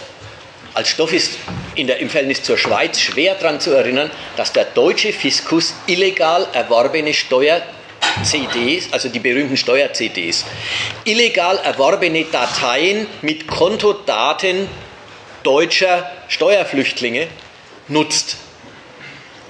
Ja, das ist im zwischenstaatlichen Verkehr was sehr Ungewöhnliches. Eine illegal erworbene Geschichte offiziell verwenden und damit dem anderen Staat sagen, dein Bankgeheimnis genießt von unserer Seite keinen Respekt mehr. Überhaupt genießt dein Geschäftsmodell von unserer Seite keinen Respekt mehr. Das ist ein richtiger, ernster Angriff, den die Schweiz ja auch merkt, der von der Schweiz ja auch dazu geführt hat, dass sie Konzessionen in der Richtung an, also Konzessionen anbietet, peu à peu, erst eine Quellensteuer, die an den deutschen Fiskus abgeführt wird, dann eine größere Quellensteuer, die an den deutschen Fiskus abgeführt wird. Inzwischen sind sie an der Schwelle, Kontrollmitteilungen, also einfach den Austausch von Kontendaten zu akzeptieren. Das andere, die USA haben auch in den letzten fünf, sieben Jahren ihren Krieg gegen diese Steuerflucht geführt, indem sie zum Beispiel den bedeutendsten Schweizer Großbanken den Geschäftsverkehr auf amerikanischem Territorium zu verbieten angedroht haben, wenn die nicht eben Daten über amerikanische Steuersünder verfügbar machen. Passiert ja auch. Passiert ja auch in der Richtung. Das dritte ist, Deutschland drängt in der Europäischen Union drauf, dass die Länder, die bisher eben Steuerfluchtländer gewesen sind, das sind in der EU vor allen Dingen Österreich, Luxemburg und eben Irland, und ich weiß, habe ich das vergessen? Holland. Holland auf Seiweise auch, ja, aber über ein anderes Eck eigentlich nicht über die illegalen äh, Dinger, sondern über äh, so super, äh, super günstige Steuerangebote, dass man eine Holding in den Niederlanden genau. äh, unterhält und darüber die Besteuerung in dem Land, in dem die eigentliche Geschäftstätigkeit stattfindet, niedrig hält. Egal. Deutschland dringt in der EU sehr darauf, dass überhaupt das Steuergeheimnis, äh, das Bankgeheimnis vorbei ist, dass es aufhört damit, dass Steuerdaten, dass Bankdaten den Steuerbehörden aller europäischen Mitgliedsländer immer zur Verfügung sein müssen, auch ohne Anfangsverdacht und ohne dessen, dass eben man dem Zielland äh, erstmal als deutsche Steuerfahndung beweisen muss, dass man gegen den schon was in der Hand hat, sodass die nur was rausrücken müssen. Nicht immer, es ist, ich rede überhaupt nicht beteiligt. Ich rede über, wie es ist, nicht über, ist es gut so, eher schon, es ist alles auf der Ebene von was total Absurden. Und deswegen äh, soll man sich lieber die Absurditäten schmecken lassen, die da alle drinstecken. Was hat sich geändert? Ganz formell und oberflächlich hat sich für die Staaten geändert, dass ihnen selber das Geld ein bisschen ausgeht. Die Finanzkrise hat den Staaten riesige Schäden bewirkt. Gerade die Banken, die mithelfen, dass das Geld äh, eben nicht besteuerbar ist. Gerade die Banken, die ja tatsächlich das System tragen, systemrelevant sind, die ja den ganzen Zahlungsverkehr abwickeln, deren Kredit wirklich dafür gerade steht, dass unser Geld noch gilt. Diese Banken sind pleite gewesen im großen Stil in Europa und mussten in allen besseren europäischen Staaten vom Staat mit Staatskredit gerettet werden, mit dem Effekt, dass die Staatsverschuldung in all diesen Ländern um 20 Prozent gestiegen ist. Von 60 auf 80 in Deutschland, von 80 auf 100 in manchem anderen. Manche Staaten sind darüber überhaupt kreditmäßig in die Knie gegangen und jetzt zum Opfer äh, des Misstrauens der Finanzmärkte geworden und müssen, sind jedenfalls im Beschluss der Europäischen Union, durch die anderen Staaten, die immer noch Kredit genießen, gerettet worden. Nach beiden Seiten, die zu Rettenden und die Retter, sind deswegen knapp an Geld und scharf auf Geld. Das führt dazu, dass jetzt eine, ein Arrangement dieser, dieses Staates mit seiner Geldelite tatsächlich gekündigt wird. Dass eure Einkommen für die Besteuerung im Großen und Ganzen nicht zur Verfügung stehen, geht nicht so weiter. Ihr müsst, ihr müsst jetzt auch, ihr werdet jetzt auch rangenommen. Und dieses Rannehmen ist was, wo man nicht einfach sagt, ja, wir beschließen eine Steuer. Weil das ist gegen den Zustand des Rechts verstoßen hat, war ja von Anfang an der Punkt. Es ist Einkommen nicht versteuert worden. Also es ist auch was anderes als bloß einen Steuersatz zu erhöhen. Es ist ein Kampf um, den, um die Steuer, um den Zugriff auf das Geld. Und dieser Kampf hat dann auch gleich ein weiterreichendes Ziel, als bloß die Steuern einzutreiben auf diese Fluchtgelder. Muss man sehen, das ist, eine, das ist ein Unterschied. Im Kampf um die Besteuerung der Fluchtgelder wird der Kampf gegen die Flucht geführt. Es ist gar nicht nur, ja, ihr sollt halt eure Schuldigen, eure Geschuldeten Steuern an den deutschen Fiskus abführen, sondern es ist, und wenn wir dafür sorgen, dass ihr das müsst, dann sind auch alle Gründe weg, warum ihr das Geld von Anfang an ins Ausland getragen habt. Es sollen nicht nur die Steuern erhoben werden, sondern das soll, ist zugleich der Hebel, um das Geld zu repatriieren, das da in ausländischen Banken liegt. Da merkt man, jetzt sind wir noch wo ganz woanders. Es ist gar nicht mehr einfach ein Kampf der deutschen, sagen wir der deutschen oder der amerikanischen Regierung gegen ihre nationalen Steuersünder. Es ist ein Kampf eines krisengeschädigten großen kapitalistischen Landes gegen andere Länder, in denen Geld liegt, das das eine Land als eigentlich seines beansprucht. Die Geldbesitzer sollen gefälligst im Heimatland ihr Geld anlegen. Sie sollen gefälligst deutsche Banken mit Finanzmitteln ausstatten. Sie sollen den Kredit, der in Deutschland ist, reichlicher machen. Sie sollen die Finanzkraft des deutschen Finanzplatzes fördern und nicht den der Schweiz. Deswegen ist es wirklich, was wir hier erleben, Jetzt merkt man erstmal, in was für Fahrwasser man gerät, mit ein bisschen Streit um, zahlen die Reichen auch Steuern. Das ist ein Element der Krisenkonkurrenz der großen kapitalistischen Nationen in dieser wüsten Finanzkrise, die immer noch nicht aufhört. Es ist, es ist ein Element des Kampfes um, wo bleibt eigentlich das Geld? Welcher Nation steht das Geld zur Verfügung und welcher nicht? Ganz ausdrücklich eben, ich habe es vorhin schon mal gesagt, in dem Fall Zypern, wo die, Euro die europäische Rettung des Mitgliedland, Mitglied, Mitgliedslandes Zypern unmittelbar mit der, mit der erklärten Zerstörung des Geschäftsmodells dieses Landes einhergeht. Ein Land, das so wenig Geld außerhalb des Finanzsektors verdient, kann sich und darf sich einen Finanzsektor, der so groß ist und im Wesentlichen mit Auslandsgeld operiert, nicht mehr leisten. Also das ist ein Kampf um, welches Land muss die Krisenlasten tragen, welches Land kann die Krisenlasten von sich abwälzen. Und da ist Deutschland und Amerika und die USA sind die großen Agenten und England hat sich jetzt angeschlossen, ganz eigentümlich, weil England ja halb auf der Anklagebank in diesem ganzen äh, äh, Kampf sitzt.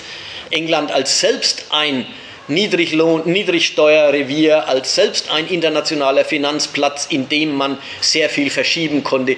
Ein Land, wo das Finanzzentrum London von dem Geld auf, auf den Kanalinseln und auf den Cayman Islands und so weiter ja profitiert hat. Das Land stellt sich jetzt auch hinter diesen Standpunkt, das Geld muss gefälligst in die Zentren zurück. Und also das ist die,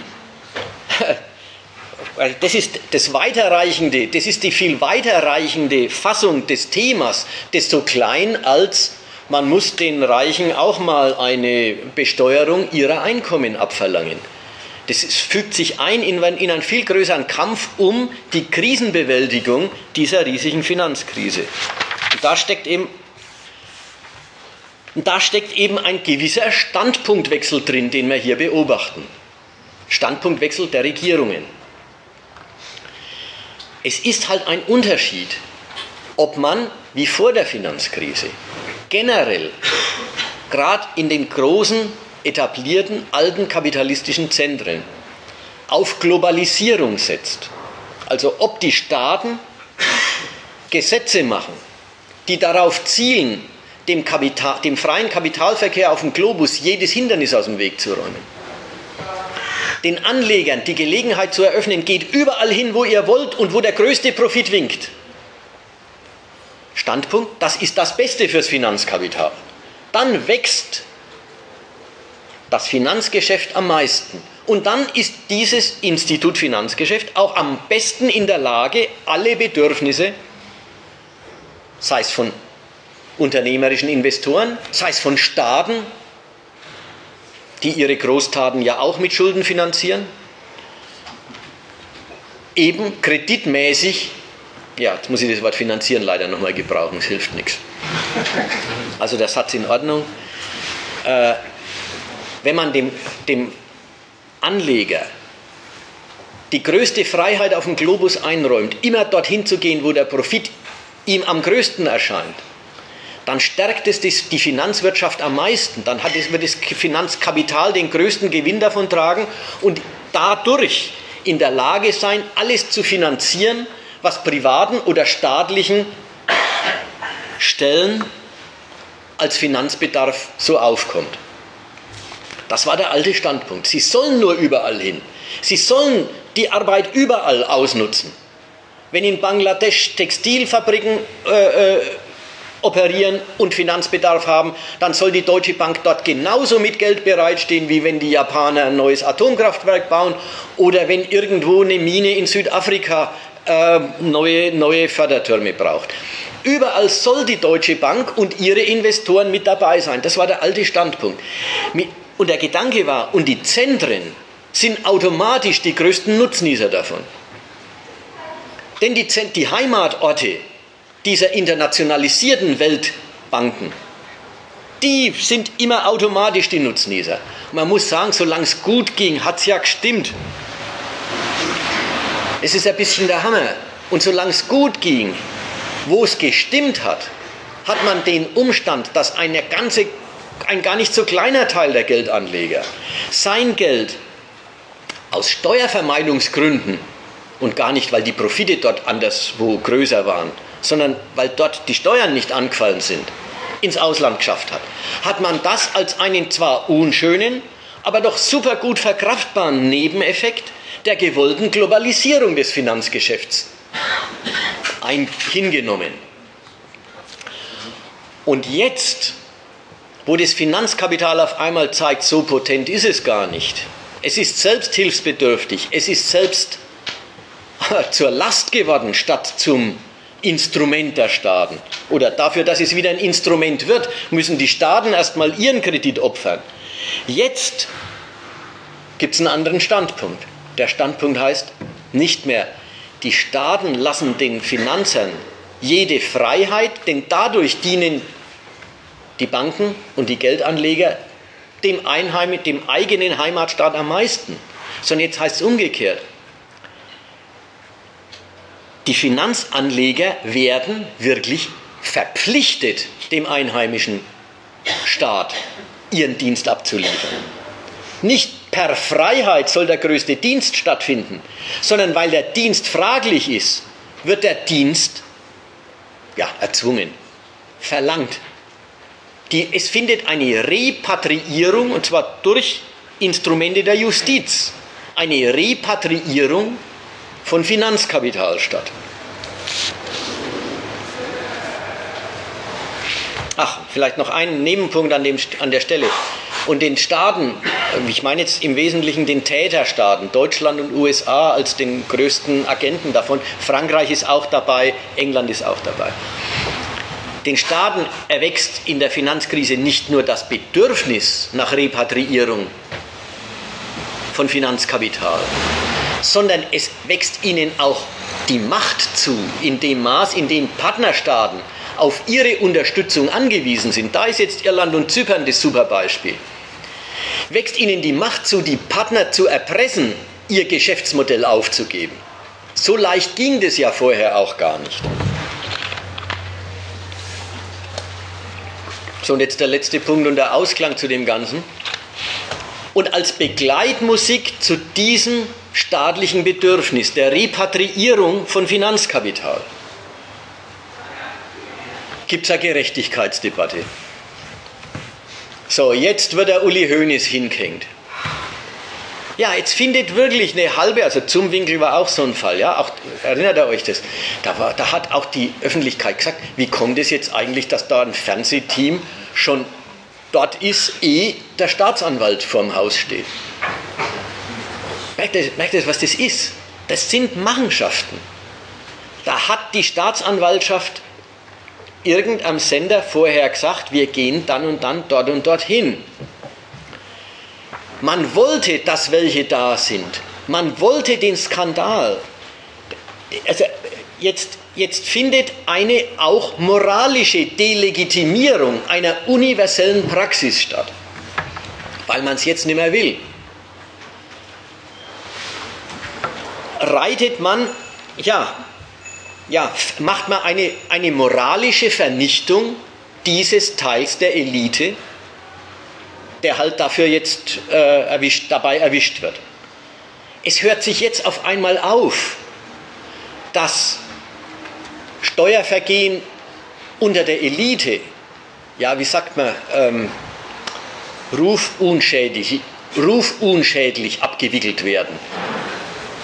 Ja, mit, mit einem Übereinkommen, mit einer stillen Nachzahlung. Und man, man hat es vorher einfach vermieden, das an die große Glocke zu hängen. Das war ja auch das Institut dieser Selbstanzeige. Ja, auch jetzt auf einmal ist nicht mehr klar, ob eine Selbstanzeige eigentlich von dieser moralischen Vernichtung und auch der dazugehörigen Bestrafung befreit. Ja, warum?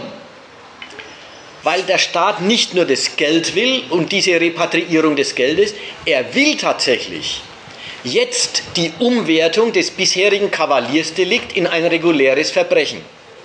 Und da kriegt der Sozialneid der breiten Massen Futter.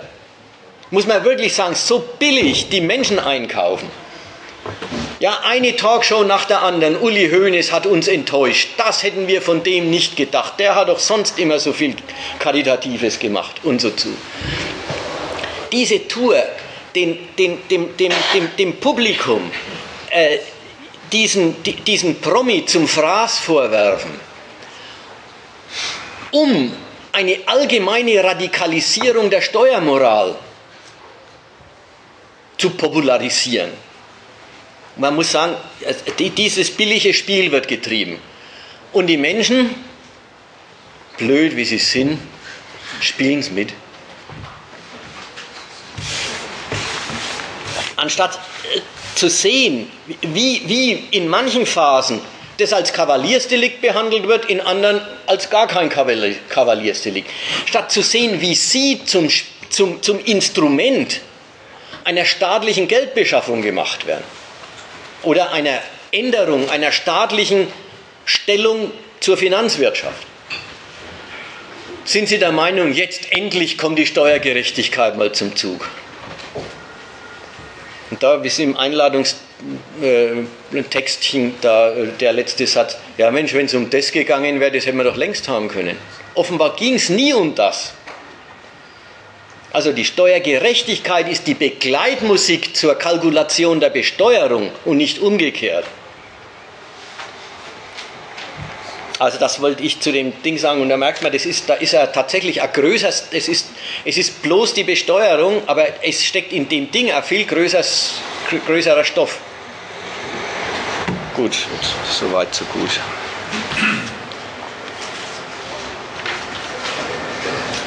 Ich verstehe deine Beispiele nicht, die du zur Repatriierung des Finanzkapitals gebracht hast. Äh, Repatri Repatriierung dadurch, dass die äh, Gewinne äh, im Ausland nicht mehr unversteuert bleiben können, deswegen Rücklauf des Kapitals auf deutsche Geldinstitute. Das ist logisch.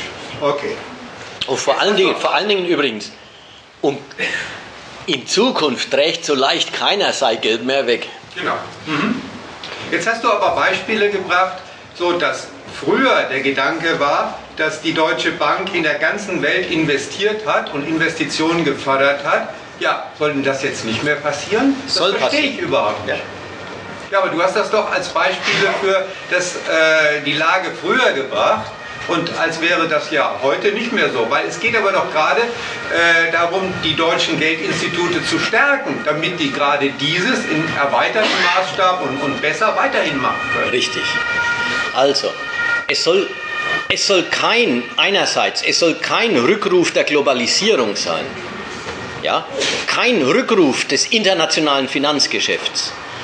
Aber eine nationale Inpflichtnahme des in Deutschland kreierten Finanzvermögens.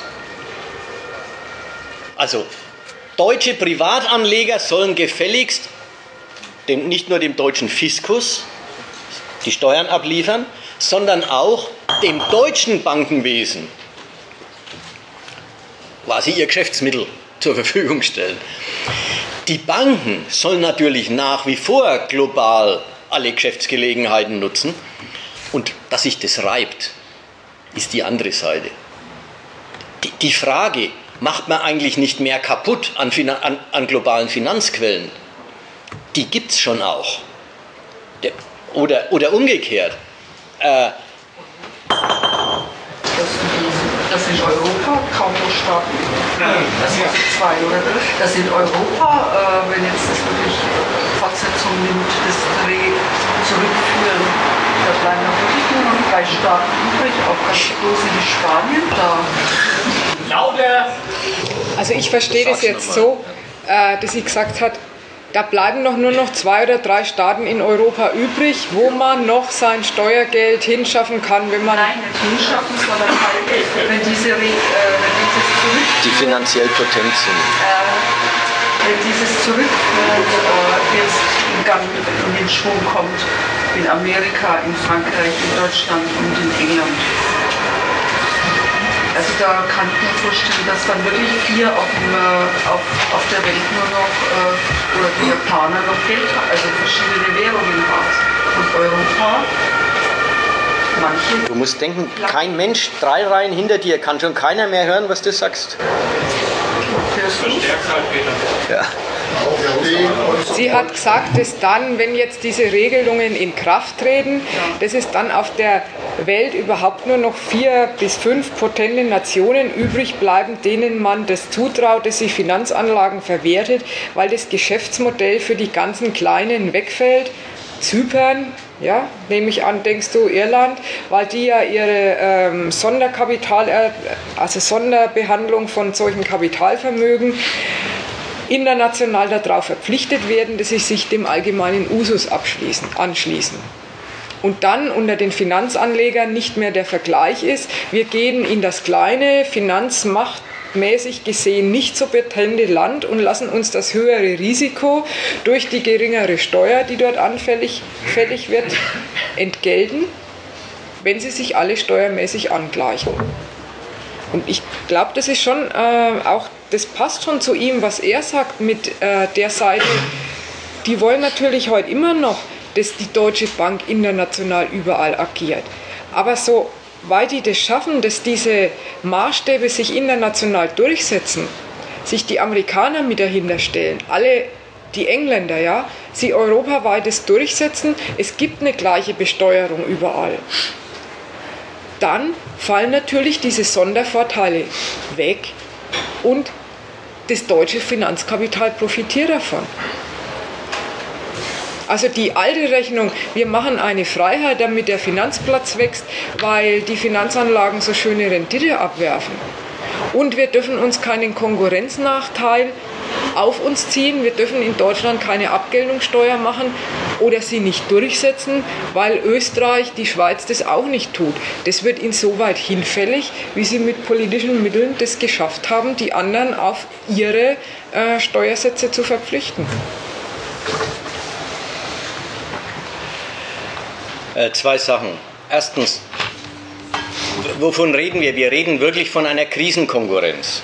Krisenkonkurrenz hat was Rücksichtsloses. Die hat was, der eine Staat rettet sich, beschädigt darüber den anderen. Dass er umgekehrt den anderen als Wachstumsquelle auch wieder braucht, gilt in dem Augenblick nichts, weil er erstmal den Standpunkt einnimmt, ich bin ja selber äh, beschädigt. Mein Geschäft muss zuerst gehen, dann können wir uns wieder darüber überlegen, wie es mit Europa insgesamt weitergeht. Das hat jetzt schon die Seite, nehmen wir Zypern. Man macht einen in Europa bisher funktionierenden Staat kaputt. Ja, es ist ja schon ein Unterschied, ob man im Fall Spanien sagt, ja, ja, die haben einen zu großen äh, Immobilienmarkt, es sind zu viele Häuser gebaut worden in Spanien. Das geht alles, lohnt sich alles geschäftlich nicht, das ist kein Gewinnding äh, mehr, das sind nur Kosten. Spanien muss seine Volkswirtschaft erweitern um andere Sektoren und jedenfalls nicht so viel Immobilien bauen. Oder ob man bei Zypern sagt, das Land hat außer Banken überhaupt nichts und die Banken kann es in Zukunft so nicht mehr geben. Diesem Staat wird nicht nur das Geschäftsmodell, sondern eigentlich die ökonomische Grundlage entzogen. Wenn es erstmal so weiterläuft, heißt es, dort findet Ödnis statt. Und das ist auch kein Beitrag zum Wachstum in Europa. Also in der Hinsicht, das Zeug hat schon seinen Widerspruch. Es hat ja auch nach der anderen Seite hin seinen Widerspruch, nämlich konsequente Repatriierung ist auch fürs Finanzkapital ja eine Art Abschreckung. Denk mal, immerhin, ist die, dieselbe alte Debatte gibt es ja jetzt bei der Finanztransaktionssteuer, die ist vorhin erwähnt worden. Ja, das ist auf jeden, auf jeden Umsatz im Bankenwesen, jeder Kauf und Verkauf an der Börse, jedes Kauf und Verkauf eines Derivats etc. etc. kommt eine Steuer von 0,01 Prozent oder 0,1 Prozent. Also das ist strittig, ob noch eine Stelle mehr oder weniger.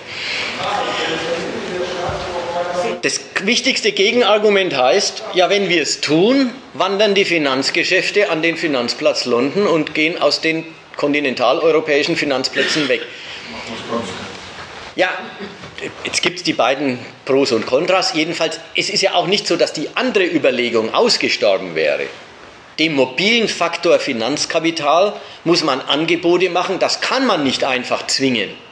Also auch so ist es ja nicht.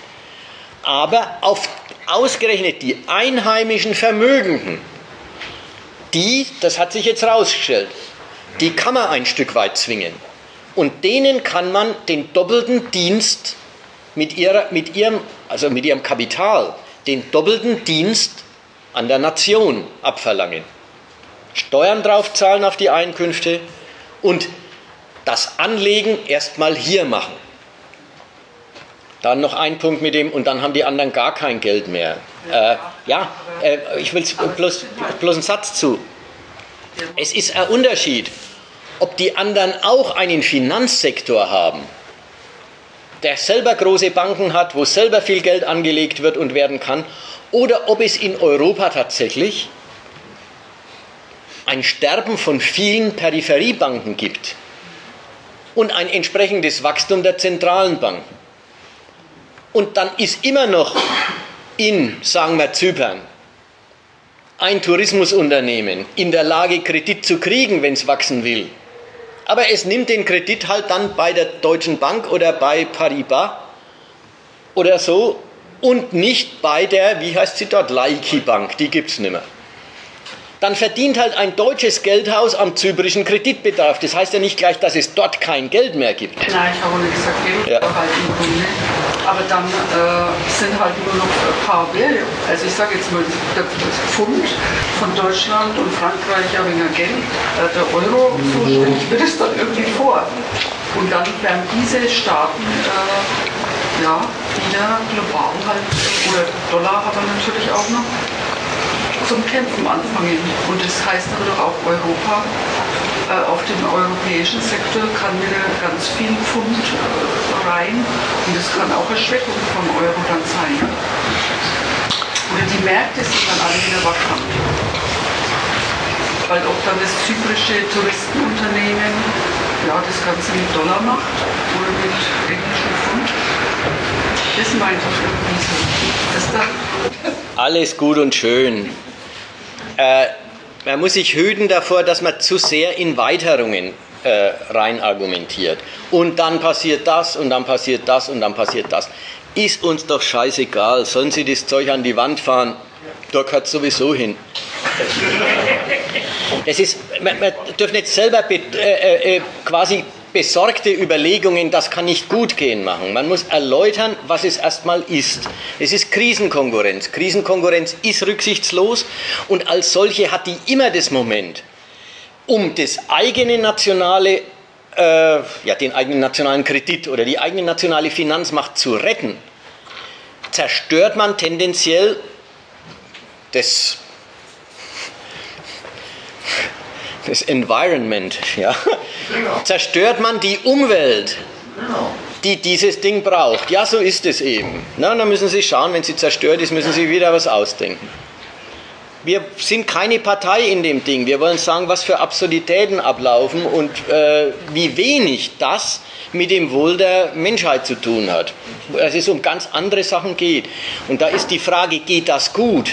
Wohin führt das? Die ist irgendwann auch wurscht. Also bei den Absurditäten, da möchte ich ein paar andere Fakten betonen, die hängen aber mit dem zusammen, um das deutlich zu sagen. 930 Millionen Menschen auf der Welt hungern. Faktum. Es ist genügend Essen da, es ist genügend äh, Kapital da, etc. Aber trotzdem 930 Millionen Menschen hungern und zig Millionen verhungern jeden Monat. Überwiegend Afrika und Indien natürlich, aber das hängt auch mit Kapitalzusammenhängen zusammen. Äh, dann die Urwälder, Regenwälder werden bald ganz weg sein. Und zwar deswegen, weil dort Rinderfarmen entstehen und auch neuerdings Soja und andere Farmen, Ölfarmen, damit zum Beispiel Biosprit äh, erzeugt werden kann. Und damit kommt der gesamte Globus aus dem Gleichgewicht. Also das ist eine tatsächlich globale Gefahr für die ganze Menschheit. Und da hat das Kapital, wenn man jetzt das in dieser Sprache lassen will, äh, seinen Beitrag zu leisten, dass das nicht weitergeht mit dieser Zerstörung, sondern dass es repariert wird und vorgebeugt wird. Knallhart. 45 Prozent. Ja, erstmal muss man das ist doch lustig, ja. äh, wo, ja. wo, Sie selber genau. gerade sagen, das Kapital hat einen ganz maßgeblichen Beitrag geleistet, dass es genau so kommt, dann an den Verursacher zu Natürlich, sagen, ich zum Gärtner machen, der soll der zahlen. Soll das zahlen. ist wirklich eine lustige Idee. Natürlich, der soll auch aufhören damit, das kaputt zu machen. Also ich meine, der Instanz zum beschweren und sie soll es dann richten, die das Ganze zerstört Nein, haben. Die sollen auch aufhören damit. ja, mit dem Kapitalismus dann aufhören, ja. Ja, oder auch mit diesen Zerstörungen.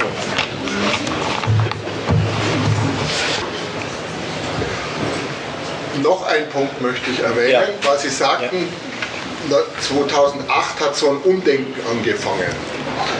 Mir scheint, dieses Umdenken kam sehr wesentlich mit den Lehman Brothers Pleite und dann mit diesem riesen Bankenrettungsfonds von plötzlich 500 Milliarden in einer Nacht- und Nebelaktion mit Ackermann und so weiter, weil, und das ist jetzt meine These, damit auch der Staat selber in seinen Spielregeln, was Demokratie betrifft, komplett ausgehebelt wurde. Weil damit die Demokratie wirklich ad absurdum geführt wird, dass mittlerweile eine Troika fast verselbstständigt hier Regeln für Zypern und andere Länder aufstellt, auch für Italien, Spanien, hier sogar Regierungswechsel wegen der Troika erfolgen. Eine Volksabstimmung in Griechenland kann nicht stattfinden, weil die Troika dagegen ist. Das heißt, hier wird fundamental schon die Demokratie und damit, ich sage mal, die Souveränität des Volkes oder der Wähler also ausgehebelt. Und damit auch die Selbstkontrolle des Volkes, faire und saubere Steuern zu erheben. Und diese, dieses haben viele, glaube ich, verstanden, dass hier die Demokratie selber äh, auf dem Spiel steht. Ich würde sagen, die, die, Demokratie ist doch eine Herrschaftsmethode, mit dem es äh, den, äh, den Staatenlenkern doch gerade gelingt, dem Volk die Steuern aus der Tasche zu ziehen und die auch noch sagen, wunderbar, 45 Prozent wäre noch besser. Also mit der Zustimmung des Volkes äh, passiert in der Demokratie alles. Ich ähm, wollte in der anderen, also in einer anderen Richtart noch den, äh, über den Beitrag sprechen. Das Argument war Umdenken. Ja, das Umdenken habe ich ja selber angesprochen gehabt, Umdenken. Ich habe überhaupt nicht gesagt Umdenken vom Schlechten zum Guten, ja, sondern ich habe gesagt von ein Umdenken von dem Vertrauen auf äh, freigesetztes, global operierendes Finanzkapital kommt der Nation schon am meisten zugute. Kommt der kapitalistischen Nation am meisten zugute. Ist auch nochmal wichtig. Es ist ja, das hat der normale Mensch vom Finanzkapital. Sind halt diejenigen, die groß was zum Finanzieren haben, der Staat und große Unternehmen. Die brauchen das. Äh, und da hat ein Umdenken stattgefunden. Das Umdenken ist von dem, man verlässt sich auf da, darauf, dass das global freigesetzte Finanzwesen schon den größten Nutzen erzeugen wird für die Institute, die Instanzen, die eben Kredit brauchen können, zu der Staat muss sich tatsächlich mit seiner Gewalt den Dienst der Vermögenden an sich und seiner Finanzbasis sichern. Das ist der von da nach da. Der Zeitpunkt mit Lehman-Pleite ist schon gut. Ja, das ist ungefähr, was ich auch gemeint habe mit der Finanzkrise. Nur, der Gedanke, da hätte die Regierung gesagt, das muss sie jetzt machen, weil die Demokratie untergraben oder beschädigt oder ausgehebelt wird. Das glaube ich weniger. Ja, aber gesagt haben sie es. Ja, ich glaube, dass das Volk angefangen hat und die Politiker haben angefangen, ja, wenn ich da so weitermache, werde ich nicht mehr gewählt. Ja. Deshalb müssen wir ein bisschen korrigieren, ein bisschen. Ich, nochmal, im, um es im Gedächtnis zu behalten, das Hauptanliegen war, den Kredit der Nation also den in Deutschland verfügbaren, damit auch für die deutsche Regierung verfügbaren Kredit zu verteidigen, zu retten, zu erhalten, denn an der Stelle nochmal zu sagen, der Kredit ist im Kapitalismus die große Macht. Abgesehen vom Kapitalismus ist Kredit nichts. Den gibt es außerhalb vom Kapitalismus gar nicht.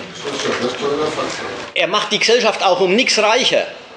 Wo Kredit ist, muss auch Schulden sein. Wo Kredit ist, muss Schulden sein, ist die eine Seite. Die andere Seite ist, der Kredit kann niemals ein Produktionsmittel oder Lebensmittel oder Getreide verfügbar machen, die es nicht an und für sich gibt.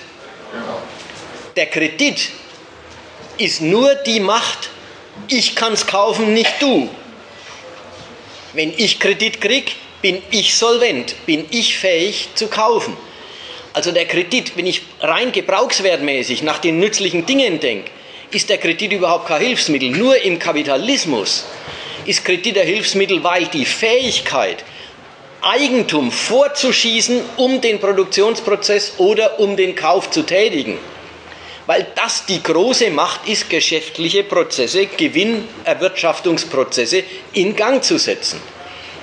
Und deswegen hat unser Staat bei der Lehman-Pleite gesagt, die Banken sind systemrelevant und den Satz muss man ernst nehmen. Nichts im Land ist so wichtig wie die Banken. Man muss ernst nehmen, im Kapitalismus lebt tatsächlich das Gemeinwesen vom verfügbaren Kredit. Und den zu verteidigen, das war dann die erste Priorität der Politik.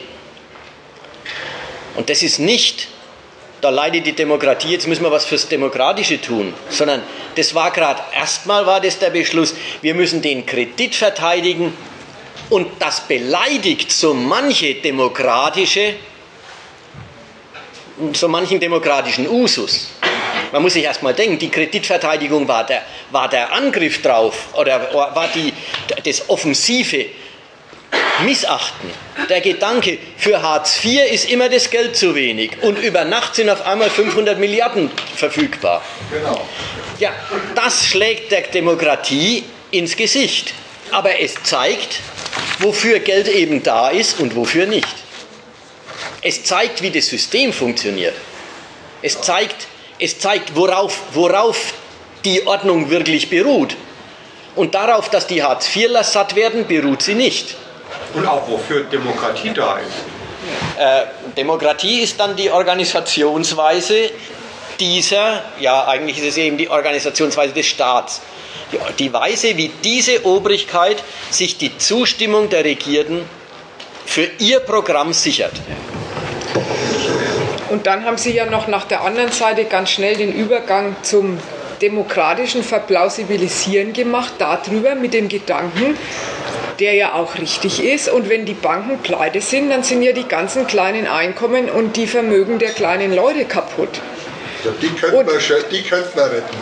Aber die großen Einkommen sollen Nein, zahlen. ich wollte sagen, das war ja das Argument dafür, warum man die systemrelevanten Banken retten muss, damit nicht das ganze Bankenwesen zusammenbricht. Und das will ich aber wieder sagen, so demokratisch das ist, verweist ja wieder darauf, wie in, in der Gesellschaft, die so organisiert ist und wo die Banken systemrelevant sind, wie unmittelbar da alles Leben am Gedeih und Verderben von dem Finanzkapital hängt. Und da ist irgendwie die Idee, wenn man sagt, das müsste alles ein bisschen äh, demokratischer passieren. Ja? Da werden äh, Entscheidungen gefallen, die sind überhaupt nicht äh, in einer fairen Abstimmung, wo es doch das gewählte Parlament und die Regierung war, zusammengekommen. Äh, zusammengekommen. Eine bisschen, ähm, das liegt ja ein bisschen windschief zu der ganzen Sache. Aber es zeigt auch wieder, wie, wie, welche Eigendynamik der Bankensektor hat. Gehen wir mal weg von dem, dem Thema. Mal andersrum, die demokratische Verarbeitung, die demokratische Verarbeitung der neuen Lage. Ja? Jetzt gibt es den staatlichen Bedarf. Jetzt gibt es die, äh, davon habe ich ja vorhin geredet, jetzt gibt es die öffentliche, sagen wir moralische Hinrichtung von einigen Repräsentanten der deutschen Elite. Das ist jetzt ein bisschen äh, radikal gesprochen, aber es ist halt, das ist nicht mehr respektabel. Das ist kein Kavaliersdelikt mehr. Erste, erste Stufe der Verarbeitung. Ja, der Staat braucht Geld, er soll sich dort holen und es klingt wie, es wäre alles ein Dienst an den normalen Steuerzahlern, dass er jetzt bei denen zuschlägt. Kein Mensch behauptet im Ernst, dass die normalen Steuerzahler irgendeinen Pfennig weniger zahlen müssten, bloß weil, er das, weil, weil die Regierung das Geld jetzt bei Höhnes und Zumwinkel und ihresgleichen auch holt. Kein Mensch meint es, im, meint es ernsthaft, schon gleich rechnet keiner nach. Es ist einfach der Standpunkt, wenn die auch belastet werden, dann ist das schon mal gut. Das ist aber, wie gesagt, bloß die erste demokratische Verarbeitungsstufe. Die nächste Stufe ist, also Talkshows und so. Hönes, Hönes hat Steuern hinterzogen. Ja, stimmt, stimmt ziemlich, stimmt. Aber sind wir nicht alle Hönes? Ja? Ja, dann ist das äh, nächste Stufe. Äh, verschweigen wir nicht auch das Arbeitszimmer? Oder nein, andersrum. Äh, bringen, bringen wir, ja, ja, so. Bringen wir nicht auch ein Zimmer unserer Wohnung oder unseres Hauses steuermindernd in Anschlag, obwohl wir drin wohnen und behaupten, es wäre ein Arbeitszimmer? Betrügen wir nicht auch? Jetzt ist der Witz, sind wir, sind wir eigentlich besser als der? Ja? Ist die nächste Stufe. Man darf sich empören über den und da ist man erstmal Hetze und Sozialneid kommt groß zum Zug. Aber bloß, damit gleich die nächste Stufe der Verarbeitung angegriffen wird, nämlich, aber im Grunde sind wir doch alle solche. Also müssen wir uns alle an die Nase fassen. Jetzt ist das Lustige. Jetzt, gab es eine Umfrage, äh, finden die Deutschen eigentlich, dass es gleich schlimm ist, wenn Hönes äh, Steuern hinterzieht, als wenn sie es tun, oder ob es nicht gleich schlimm ist? Finden die Deutschen klar, das wäre das wär schlimmer, wenn es Hönes tut. Der Witz ist, über, ja, weil es mehr Geld ist, ist der Gedanke. Äh, der, der Witz ist an der Stelle, dass man über die moralische Gleichsetzung, und das ist ja berechtigt, ja, moralisch ist es ja dasselbe, dass man über die moralische Gleichsetzung gleich die Sache gleichsetzt. Ja, Hönes hinterzieht halt Millionen, die er am Finanzmarkt verdient hat oder die er in seiner Wurstfabrik verdient und nicht versteuert hat oder in der Wurstfabrik verdient und versteuert und dann aber weiterverwertet und dann nicht mehr versteuert hat. Er, er, er hinterzieht halt Geld, das er als Kapitalist verdient. Und die anderen hinterziehen Steuern, die sie die, die, die Abzug von ihrem Lebensunterhalt sind. Und das alles ist unter dem Gesichtspunkt moralisch, ist es doch dasselbe. Dann auch ansonsten in jeder Hinsicht dasselbe. Na gut, waren die Leute der Meinung, ganz ist das gar nicht dasselbe. Aber wichtig ist, am Schluss ist doch, kommt doch raus, die demokratische äh, Demokratie ist gar keine Bremse dagegen, also ist gar keine Sicherung dessen, dass die Leute geschont werden, sondern die demokratische Debatte ist, Höhnes nicht schonen heißt niemanden schonen. Also von wegen, da kann sich wer was von versprechen. Da kann man sich nichts von versprechen.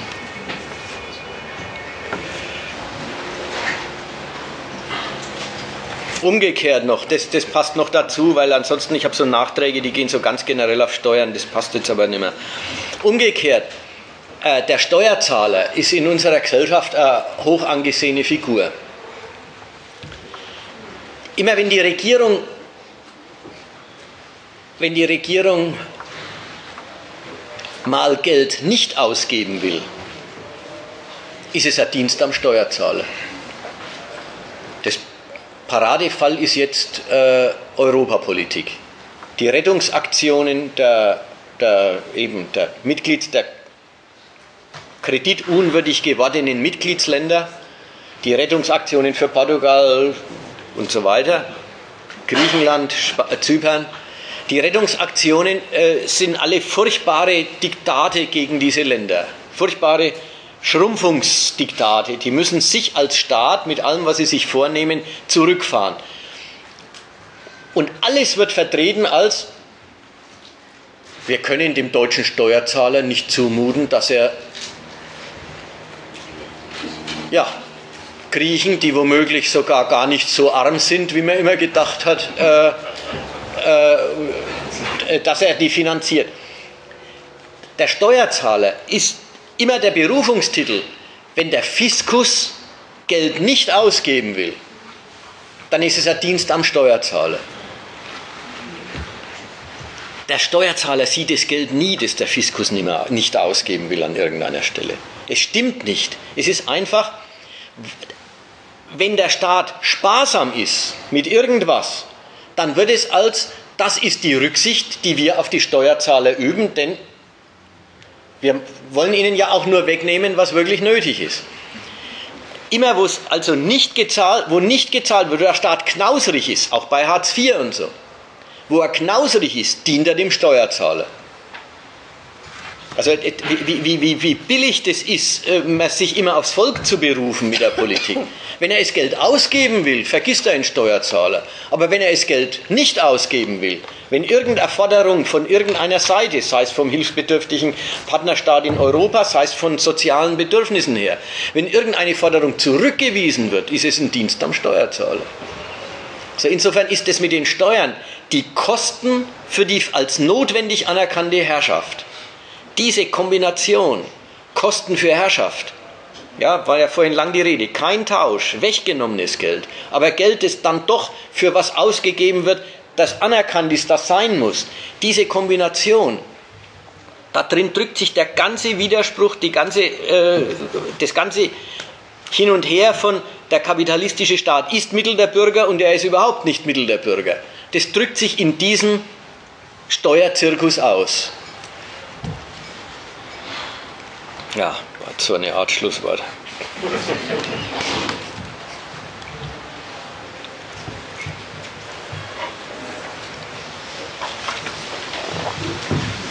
Machen wir Ausschluss, es ist heiß genug.